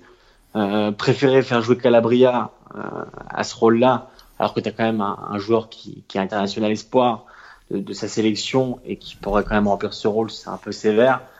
Après, bon, est-ce qu'on va passer 10 heures sur Ivovic? Je pense pas. Et Cassilero, bon, voilà, il a marqué le dernier match contre la SPAL. Moi, le problème de Cassilero, c'est qu'il me paraît un peu léger. Euh, ah voilà, sur chaque contact, il vole, hein, il s'envole. Ah il, faut il faut vraiment qu'il qu'il gagne un peu de, voilà, de, musculature, de force. Faut qu'il aille à la salle. Ouais, bah, faut qu'il aille à la salle, mais Connaissant Gattuso, je pense qu'il l'utilise. C'est pas possible. Il s'envole sur chaque contact. Donc euh, voilà, c'est c'est un bon joueur. Après, c'est pas non plus la folie. Hein. Euh, il, avait, il était rentré dans le deal avec euh, avec Baca et Villarreal. Rappelle-moi, c'est un prêt avec option, c'est ça hein Ouais, on peut s'attendre un peu à mieux. Donc voilà, un peu. Moi, je suis un peu déçu de, de son apport voilà, ça reste un bon joueur de, de, complément qui peut, dans un 4-3-3, qui peut remplir ce rôle de, de, latéral gauche ou latéral, enfin latéral, de, de ailier gauche ou ailier droit, même à la place du Souzo quand il est blessé. Mais c'est vrai que voilà, de là en tu, Tu vois, tu vois la différence quand même. Hein. Tu, ah oui, moi, les, quelques fois où je l'ai vu jouer, euh, c'est. Oui, bah c'est poussif. Très. très. ok. Euh, si on parlait d'un vice-champion du monde, euh, Versalchko euh, à l'Inter. Ouais, ouais, ouais, Pas simple non plus euh, son début de saison. Hein. Oui, il s'alterne un peu avec D'Ambrosio, c'est vrai que c'est particulier. Bah, il avait commencé et puis là c'est plutôt D'Ambrosio qui sur tu te rappelles avait, joue, quoi. il avait été justement, enfin justement, pas dire annoncé comme une grande recrue, mais c'était quand même voilà, comme je dis, vice-champion du monde, Atlético Madrid, l'Inter a quand même fait des pieds et des mains pour l'avoir, donc moi, je pensais, j'aurais pensé, comme beaucoup, qu'il aurait été euh, titulaire euh, facilement euh, du côté de l'Inter. Et tu vois, finalement, c'est Nombroso qui récupère sa place. Donc, là, c'est compliqué. Il a connu, il des blessures. Après, oui, c'est une déception. Tu peux le mettre aussi dans les flops du mercato, même si, voilà, rien ne te dit que la deuxième partie il va, exploser et, redevenir le joueur qu'on a connu à Atletico. Mais pour le moment, oui, on peut dire que c'est une petite déception à l'Inter. Là, je regardais justement, pendant que tu parlais, c'est quand même D'Ambrosio qui a joué les matchs contre euh, Naples, qui a joué contre la Roma, qui a joué contre Tottenham, qui a joué contre le PSV. Donc voilà, les matchs importants quand même, c'est, plutôt D'Ambrosio qui les, qui les a fait dernièrement. Euh, c'est vrai que la, succession de, de, Cancelo est un peu, un peu, un peu compliquée. Euh, dernier élément qu'on va peut-être évoquer, allez peut-être encore deux, bah, Javier Pastore à la Roma, qui ah était qui est arrivé euh, comme la recrue phare du mercato estival de, de, de l'équipe romaine, euh, qui est un vrai investissement, hein, c'est un peu plus de 24 millions d'euros, donc euh, la Roma est pas non plus habituée à dépenser ces sommes-là, qui est arrivé pour jouer, alors on, on hésitait un peu entre euh, je me souviens, il y avait une question en conférence de presse où euh, ils avaient redemandé à Di Francesco de préciser parce qu'on n'avait pas trop compris euh, mm. euh si c'est entre Allah et Mezzala. Euh, en gros, mm. s'il allait faire jouer lié ou milieu de terrain relayeur. Et puis on avait cru comprendre qu'il allait faire jouer lié. Puis après, il avait reprécisé. Non, non, c'est c'est relayeur donc Mezzala. bon, au final, il y a un schéma qui a été par la suite utilisé qui aurait pu le, lui convenir encore mieux avec un vrai poste de numéro 10. Au final, il est passé de numéro 1 dans, la, euh, dans cette hiérarchie de, de joueurs créatifs et milieu offensif à numéro 3 puisque Pellegrini et Zaniolo lui sont passés devant et c'est un peu compliqué. Ouais. ouais. moi je suis content, je l'ai vu marquer deux buts en talonnade à l'Olympico. Euh, je pense que avec ça on aura fait, euh, on aura fait l'essentiel de sa saison. Bah c'est compliqué tant qu'il sera blessé. Et voilà, c'est difficile de le juger parce qu'il il revient, manifestement il est pas prêt, euh, il, rechute, euh, voilà, c'est honnêtement c'est la voilà c'est la saison catastrophe. Euh, on, entend tout le temps, oui, ben on le savait, il est blessé tout le temps. C'est un peu vrai, c'est un joueur fragile, on le sait très bien.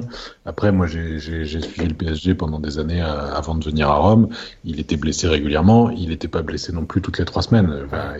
Là, il a été blessé quatre fois entre le entre le 15 août et le et le 30 octobre. Donc euh, bon, voilà. Alors effectivement, du coup, il a perdu beaucoup de terrain, beaucoup de temps. Euh, il, peut peut-être en retrouver quand même parce que mm, Zagnolo, on peut imaginer aussi qu'il aura peut-être un petit un petit contre-coup à un moment. Euh, voilà, ou peut-être pas, mais ce serait étonnant que ce garçon fasse une saison complète maintenant. Voilà, donc on peut imaginer qu'il y aura de l'espace pour, euh, pour Pastore. Il y a la Ligue des Champions, il y a la Coupe d'Italie aussi. La Roma va avoir beaucoup de matchs. Euh, voilà, moi j'aimerais bien qu'il revienne c'est quand même c'est quand même un beau joueur. Et puis au-delà de la blague et de la plaisanterie, c'est quand même même triste de, voir ce joueur euh, disparaître comme ça. Il, vaut mieux et il mérite mieux que ça. Voilà. Après, si son mollet euh, se remet pas, ma foi, ça va être compliqué. Et puis dernier joueur de la liste, on laisse un peu tomber euh, Lautaro Martinez, Keita Baldé et Kluivert, ce qu'on en avait parlé lors de lors de podcasts précédents, c'est Emre Can euh, à la Juve et qui lui aussi a été blessé. Mais comment vous jugez son, son intégration euh, dans le système d'Allegri et son apport euh, à l'heure actuelle? Bah, Écoute, comme tu dis, il a été blessé, donc lui aussi hein, et a manqué pas mal de matchs. Après, c'est quand même voilà, c'est quand même un joueur qui a été recruté. À... Alors certes, beaucoup disent qu'il était gratuit certes, il est en fin de contrat, mais bon, on se rappelle les commissions des agents, enfin, c'est toujours, ouais. toujours particulier. Mais c'est vrai que pour le coup, Can, moi je suis curieux de le voir aussi sur une partie de saison parce que tu as Ligue Champions qui va arriver. Euh, Est-ce que voilà, tu peux l'aligner aussi titulaire? C'est une question. Euh, après, sur le banc, quand tu as un joueur comme Can, euh, tu quand même l'embarras du choix, dans le sens où euh, c'est quand même, euh, je connais peu d'équipes qui, ont, qui ont des solutions de remplacement comme lui. Donc, moi, je trouve qu'il a fait, voilà, c'est compliqué parce que sa blessure a quand même, a quand même coupé pas mal dans son élan.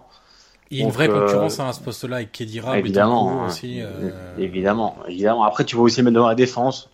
Voilà, à la place ouais. de Pjanic, après c'est pas le même rôle, enfin c'est pas le même, pas le même profil du tout, donc sûr c'est compliqué, mais moi je suis, enfin là, je, je, suis curieux de le voir en, en cette deuxième partie de saison, voir euh, s'il trouve un peu continuité, même si comme tu dis, euh, c'est compliqué avec la concurrence que tu as au milieu à la Juve il y a toujours un joueur qui sera un peu déçu euh, de son, son temps de jeu.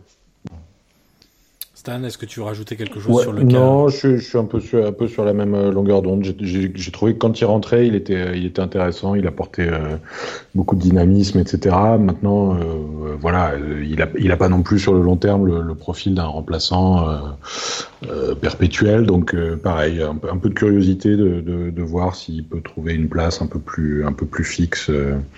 Euh, voilà, c'est ce qui est pas impossible d'ailleurs parce que Kedira, euh, c'est compliqué un peu cette, un peu cette saison. Ça ressemble, ça commence à ressembler un peu à, à, à un déclin. Donc, euh, donc pourquoi pas. Moi, je voilà, j'ai trouvé euh, pas mal, mais est-ce que son destin est vraiment d'être un remplaçant? Je, je suis pas sûr. On verra. Euh, on passe aux buteurs et aux attaquants de, de, de, cette série A. Alors il y en a déjà qu'on a évoqué au final dans, dans, dans nos discussions. Euh, Lasagna, bon, Dybala, euh, Higuain, Simeone. Euh, dans, dans ceux qui ont euh, pas spécialement performé ou qui ont été un peu décevants cette saison, on peut en rajouter deux. C'est Dzeko et Chic, les deux Romains. Ouais. Pour des raisons un peu diverses, Dzeko euh, on a parlé, un hein, Guillaume, très nerveux. Euh, on sait pas trop ce qui se passait en début ouais, de saison. On avait du mal. à Guy Francesco, hein, il ouais. Était... On l'a ouais, vraiment trouvé pas dedans, qui s'agaçait très vite, euh, qui sortait assez rapidement de ses matchs, euh, qui recevait aussi pas beaucoup de ballons, ce qui pouvait euh, expliquer un peu sa, sa, frustration. Il est à deux buts, deux buts là en tout? Ouais, deux, deux buts. Ouais. ouais. deux buts.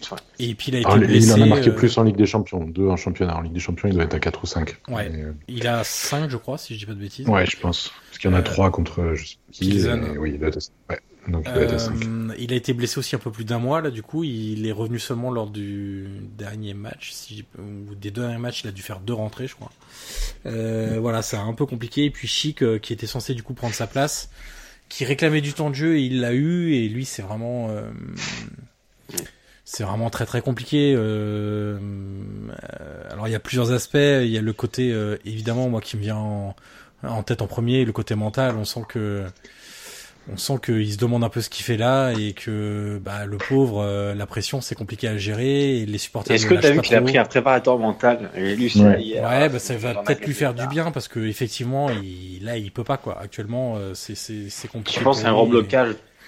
Oui, sans doute, ça, ça, peut être ça, mais même après, même niveau technique, hein, euh, on a beaucoup parlé du profil du joueur, très bon techniquement et tout. Moi, je devrais rater des choses. Alors évidemment, ça, ça, ça peut être lié aussi au mental. Hein mais je, je le vois rater des choses, des occasions devant le but ou, euh, ou des passes simples à 4-5 mètres, euh, vraiment qui sont assez étonnantes. Euh. Donc voilà, je, est-ce qu'il va se débloquer? Bon, j'ai quelques réserves encore sur, sur ce joueur.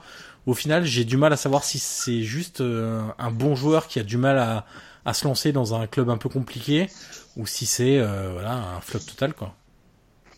Ouais, moi je, garde un, petit espoir quand même. On a vu le, dernier match où il est titulaire contre Sassuolo.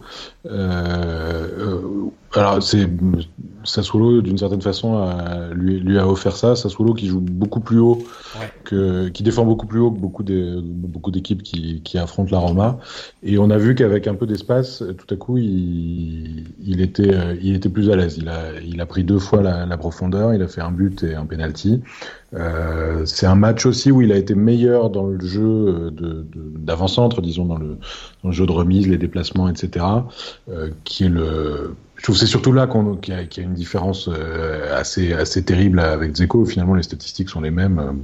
Euh, c'est paradoxal, mais mais effectivement sur les 7, 8, 9 matchs où il a été titulaire pendant que pendant que Zeko était pas là, ce qu'on voit, c'est qu'il il, pas le, il, pas la science que qu'a un Dzeko qui a qui a 10 15 ans de de, de, de haut niveau de d'avant-centre dans des équipes euh, habituées à, à, jouer contre des défenses regroupées etc il sait pas quoi faire. C'est vrai qu'il y a eu plusieurs fois où tu as envie de lui dire mais garçon arrête arrête de rester collé à ces deux défenseurs centraux qui sont dix fois plus agressifs que toi et tu, tu vois bien que, que, que tu prends pas tu prends pas un duel tu voilà quoi et, et, et, bizarrement contre voilà contre Sassuolo euh, qui, qui jouait euh, vraiment ils lui ont fait ce cadeau parce que euh, ils ont joué trop en fait c'était ça, ça, ça, sautait un peu aux yeux. Il a il a retrouvé voilà un peu, à mon avis un registre qui est, qui est plus le sien mais que malheureusement il aura pas il aura pas très souvent à, à la Roma euh, d'avoir d'avoir plus de profondeur d'avoir euh, il est assez rapide finalement. Il est grand mais il est il est relativement rapide. Euh, voilà. Après techniquement je suis d'accord avec toi il a il a raté des choses des ouais des remises à deux mètres des trucs vraiment assez élémentaires. Et à côté de ça de temps en temps tu as quand même un geste voilà je pense à sa talonnade pour Bien Florenzi qui la met sur oui. le poteau. C'est quand même un garçon qui a quelque chose quoi voilà est-ce qu'il va réussir à le sortir ou pas je, je, je, je lui souhaite effectivement. Euh, bon, c'est pas voilà, c'est pas c'est pas un début de saison euh, euh, satisfaisant, loin de là. Euh, après, effectivement, le, le, le, les difficultés de Dzeko euh, dont, dont, vous parliez en début de saison rappellent aussi que, que le système de Di Francesco est pas forcément hyper facile pour les pour les avant-centres. Euh, déjà l'année dernière, hein, Dzeko en début de saison avait dit qu'il n'était pas hyper à l'aise, qu'il regrettait un peu la, la saison précédente où Nengolan était plus proche de lui, où Salah était là, où Totti parfois était là pour jouer plus proche de lui, et qui se trouvait un peu. En plus, le début de saison dernière, c'était vraiment le 4-3-3, euh, voilà, strict. Euh. Donc il était effectivement assez isolé aussi. Euh, voilà, c'est pas forcément hyper simple de jouer de jouer avant-centre dans, dans ce système. Euh, les, les, les, joueurs qui sont derrière et autour d'eux sont, sont un peu aussi des garçons qui jouent parfois un peu pour eux, quoi. Euh, Wunder est un, est, un, est, un, est un, bon petit joueur, mais il, il cherche beaucoup l'exploit le, personnel, euh, la frappe, etc. Kluivert est encore pas, pas, tout à fait dégrossi euh, et pas toujours non plus hyper collectif. Zaniolo, pareil, a, été, a, beaucoup cherché l'exploit le, personnel et l'a beaucoup trouvé, mais finalement on l'a pas beaucoup vu dans le, dans, dans, le jeu de passe et dans le, et dans le collectif. Les, les latéraux euh, ont, pas été bons, il y a eu peu de centres, voilà. Bon, c'est pas pour leur trouver des excuses, mais Monzeko et Chic n'ont pas forcément eu le, le, beau rôle non plus euh, cette saison. Alors on va parler maintenant des, des attaquants qui marchent bien. Euh, il y en a pas mal. Euh, Guillaume, euh, on a parlé déjà de Quagliarella. Je sais pas si on en redit un mot, c'est peut-être pas nécessaire. Oui, Allez, Chiro Immobilier et Milik, de ton côté. Écoute, Immobilier, euh, Immobilier quand même 10 buts malgré euh, voilà. exactement, exactement. Euh, malgré les difficultés de son équipe, il a quand même porté ses buts, comme on, on peut dire un peu familièrement. Après, oui, euh, avec Immobilier, tu as la garantie d'avoir euh, un minimum, un minimum de buts par saison. T'as tes 20 buts à peu près assurés quand même. Exactement. T'es sûr que si tu achètes ce joueur-là, tu auras tes 20 buts. Encore que, quand tu vois Higuain à Milan, t'es même pas sûr de les avoir. Donc, tu vois, finalement, tu, tu sais pas trop. Mais voilà, Immobilier fait sa saison. Évidemment que avec un collectif un peu plus huilé, pardon, et avec Milinkovic Savic et aussi Alberto pour lui donner un peu de ballon, là, tu pourrais même espérer un peu plus de buts. Après, voilà, il reste une deuxième partie de saison où, voilà, les deux joueurs peuvent aussi se réveiller. Donc, euh, Milinkovic Savic vient quand même de marquer deux buts, dont un très beau contre le Torino, si je ne m'abuse. Donc, euh, voilà, tu peux espérer que ça ira un peu mieux en deuxième partie de saison. Et Milik, alors Milik, bon, euh, c'est plus particulier. Pour moi, Milik, tu vois, c'est un bon attaquant, un très bon attaquant de là à dire que c'est un grand attaquant. Euh, alors après, il sauve de, voilà, les, les, les, marrons du feu, un peu, un peu en parlant, dans le sens où, euh, par exemple, à Bergame, c'est lui qui te, qui te marque le but vainqueur. À Cagliari, il te sort un coup franc. Euh, il, t'offre quasiment 6 points en deux matchs.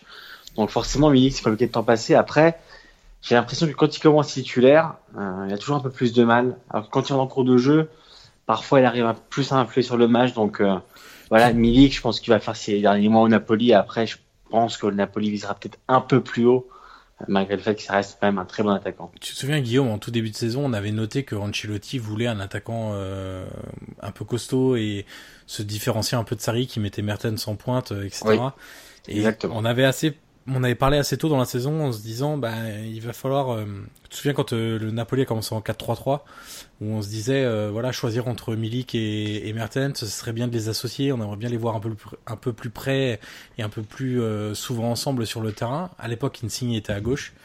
Et, et, au final on a eu l'association de deux attaquants mais sans Milik où c'était Insigne et Mertens qui étaient mmh. qui étaient devant où Milik a un peu ciré le banc. Et puis quand euh, Insigne et Mertens sont un peu rentrés dans, dans le rang et ont arrêté de, de marquer, bah lui est ressorti un peu du, du chapeau par surprise. Et aujourd'hui il est euh, voilà là sur euh, sur le dernier mois et demi il enchaîne les buts. Il est quand même déjà à 10 buts. Euh, il a largement dépassé entre guillemets Insigne et Mertens qui sont à 7 et 8 hein. donc c'est l'attaquant aujourd'hui le plus prolifique de, du Napoli.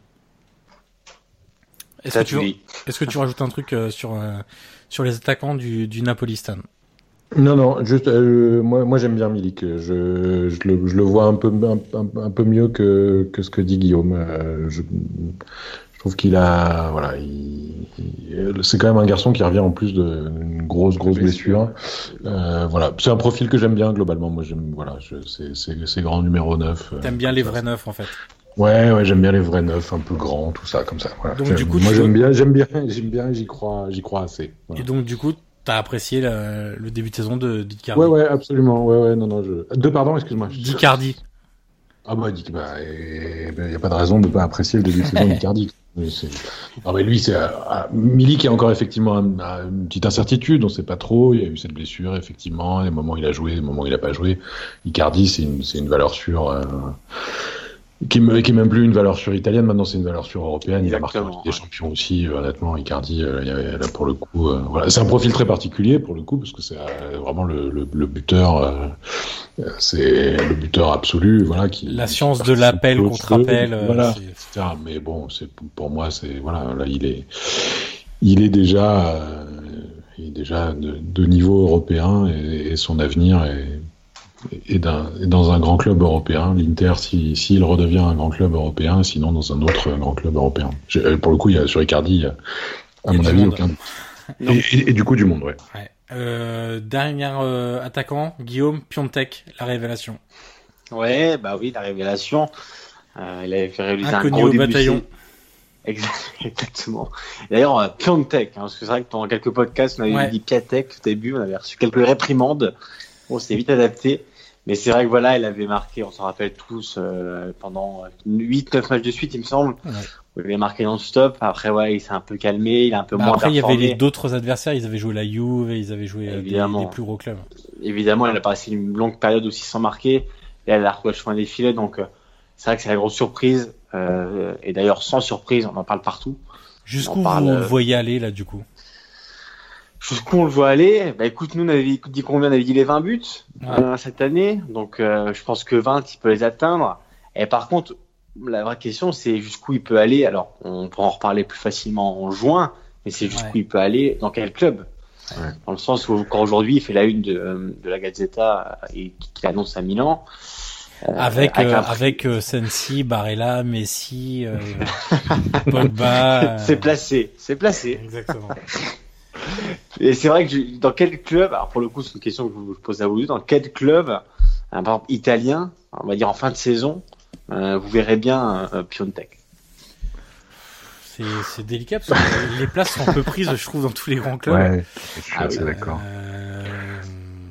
Et, puis, hein, et, et, puis, et puis il a et puis il a pas il a pas un profil euh, hyper identifié hyper identifiable euh, qui, qui ferait que qui serait un remplaçant évident à, à je sais pas un, à justement un grand attaquant longiligne ou bien un, voilà. Ouais. ça, il reste, ça reste un ça reste quand même un, un, un objet assez mystérieux. Euh, à la limite il, entre guillemets celui à qui il ressemblerait presque le plus c'est Icardi parce que il n'a pas, il, il, a, il a pas de dribble, il n'a pas de, il a pas, a de qualité physique euh, évidente euh, au premier abord, mais il, il est très rapide dans, dans, dans, sa gestuelle, il est, il cadre, euh, voilà. C'est difficile à dire honnêtement. Moi, je, je m'attendais à ce à ce que ça s'arrête.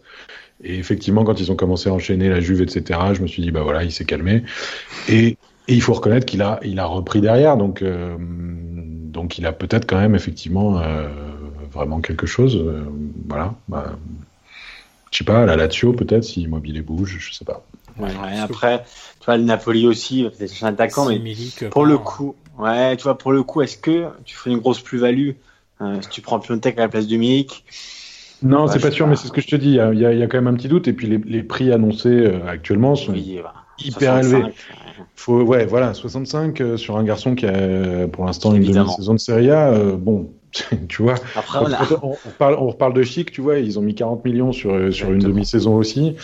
Après, tu peux le regretter. Hein, on s'enflamme peut... facilement en Italie aussi. Hein, ouais, voilà, c'est ça.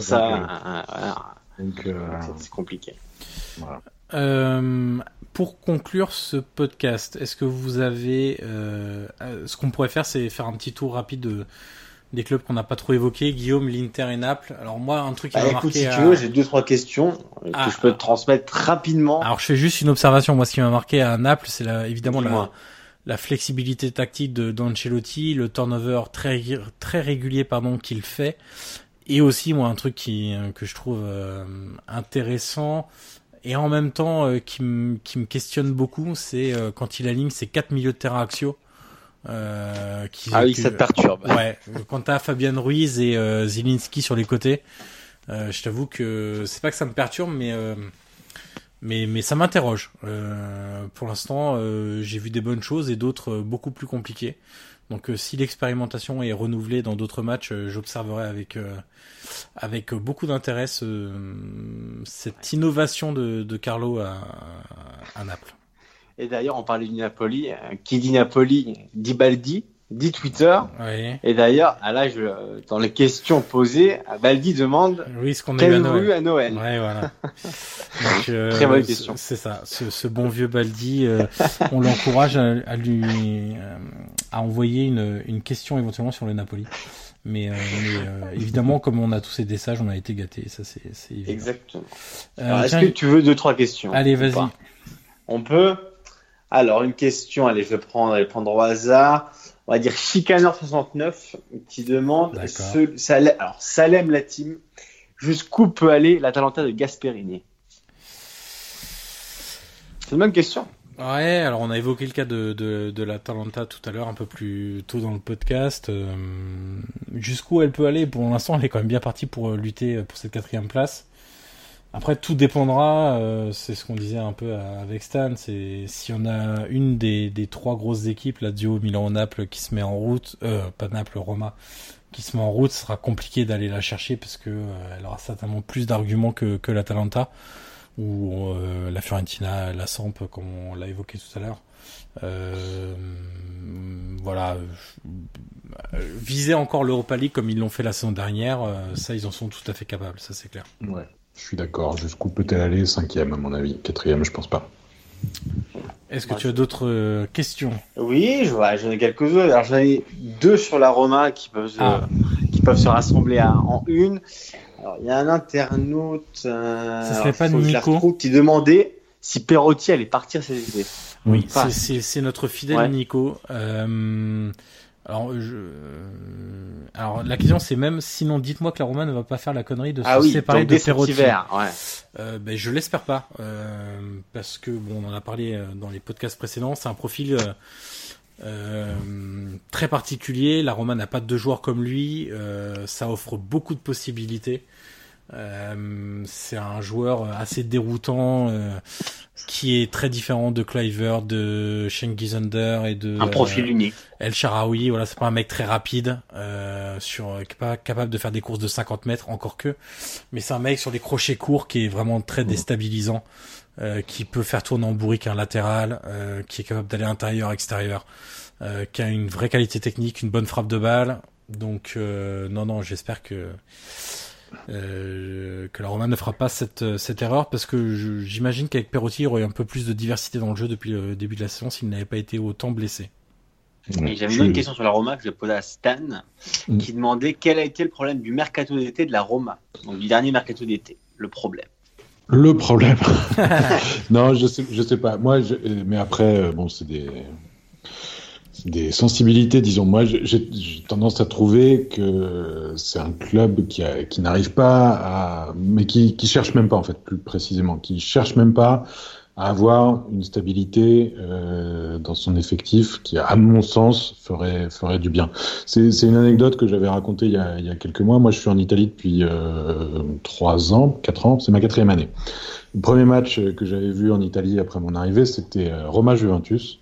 C'était la deuxième journée, il y avait encore Rudy Garcia, etc. Et c'était donc en août 2015 ou en septembre 2015 dans ces eaux-là. C'est pas si vieux que ça. Et j'avais regardé la feuille de match euh, récemment et il y a, y a plus un joueur. Il y a Florenzi, et des Rossi. Et voilà. Tous les autres sont, ont disparu, ne sont plus là, y compris des mecs qui étaient en fin de banc, si tu veux. Même sur le banc, il n'y a, plus un mec qui était là. Même les jeunes ne sont plus là. Enfin, voilà. Donc moi, je, voilà, je, pense que la Roma gagnerait. Euh, à faire un mercato tranquille une fois euh, avec peu de mouvement euh, voilà après comme je le disais tout à l'heure, le, départ de Strootman, le, le, timing plus précisément du départ de Strootman m'a paru assez étrange. Euh, je pense qu'effectivement, euh, le, techniquement, le départ de Nengolan était plus, euh, était plus euh, compliqué à, gérer que le départ de Strootman. Le, timing était vraiment bizarre. et du coup, ça a créé un, truc assez étrange, c'est que tu t'es retrouvé finalement avec avec le départ de deux tiers de ton, de ton milieu de terrain titulaire. Et le seul qui est resté, c'était euh, De Rossi, qui est quand même, qui a 35 ans, si 34, ouais, 35, je pense. Et qui donc, euh, on savait qu'il y avait un risque de blessure, de fatigue, etc. Voilà. Euh, au bout du compte, euh, De Rossi ayant peu joué, euh, l'intégralité du milieu de terrain a été changée. Je, je suis pas persuadé que c'était c'était indispensable. Voilà.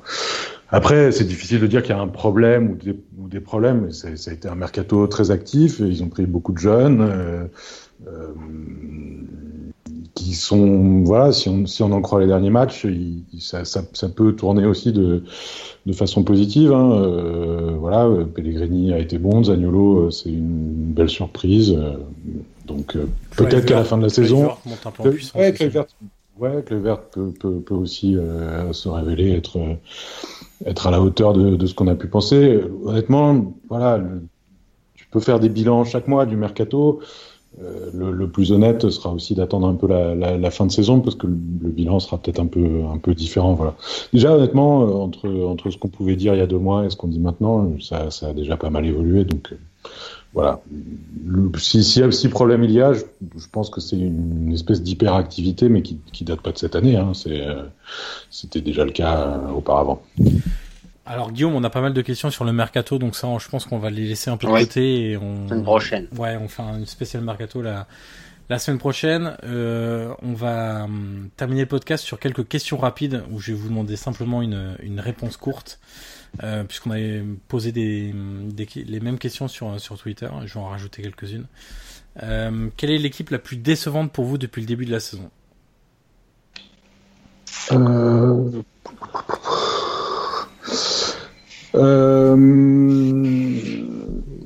Moi, je dirais, allez, je me lance, je veux dire la Roma euh, et la Fiorentina au vu de ont. Une seule équipe, Guillaume, ne triche ah, mais, ah non Bon, bah, je vais dire euh, la Roma. Ok. Stan ouais, Fiorentina, parce que je les, je les, voyais, je les voyais assez beaux et, et ils sont pas terribles. Fiorentina. Et puis moi, je mettrais la, la Roma également. Euh, quelle est l'équipe hors top 6 qui vous a le plus enthousiasmé depuis le début de la saison? Sassuolo est sorti du top 6, non? Ouais. Si c'est le, si le, cas, Sassuolo, alors. Ouais, pareil. Sassuolo. Pareil pour moi. Euh, oui, moi j'ai envie de. Allez, je vais dire Parme. Ah, Parme. Ah oui, oui, oui, ouais. Parme, oui. Oui, c'est vrai. Parme aussi. aussi. D'accord. Euh, qui, selon vous, terminera à la quatrième place? Roma. Voilà. la même réponse. Bon, d'accord. Et toi, Johan? Euh, Honnêtement, je suis vraiment incapable de répondre à ces questions parce que. Euh, euh, Allez.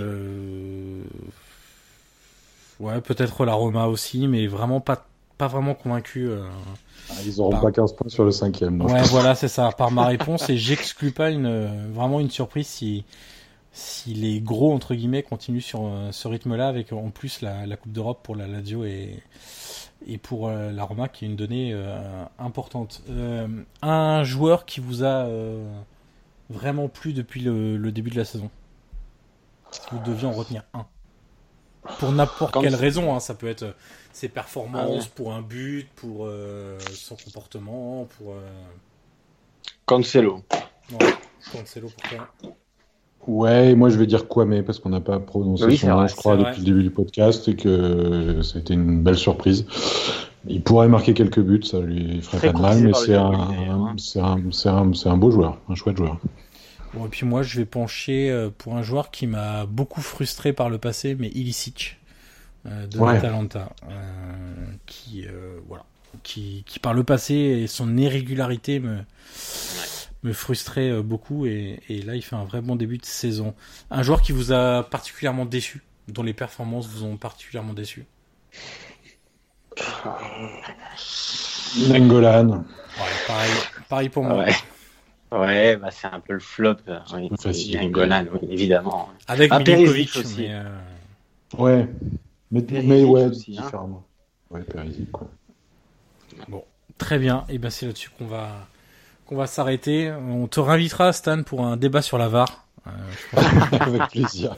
Avec plaisir. Prévoyez pas encore mal- deux heures de plus. mais- c'est ça. je- Surtout que j'ai vu, que tu t'y étais bien mis aussi. Tu fais le boulot maintenant. donc, Voilà, euh, je, je relève un peu de Avec ses sprints. Ouais, Ouais, exactement. absolument. Mon, mon combat continue.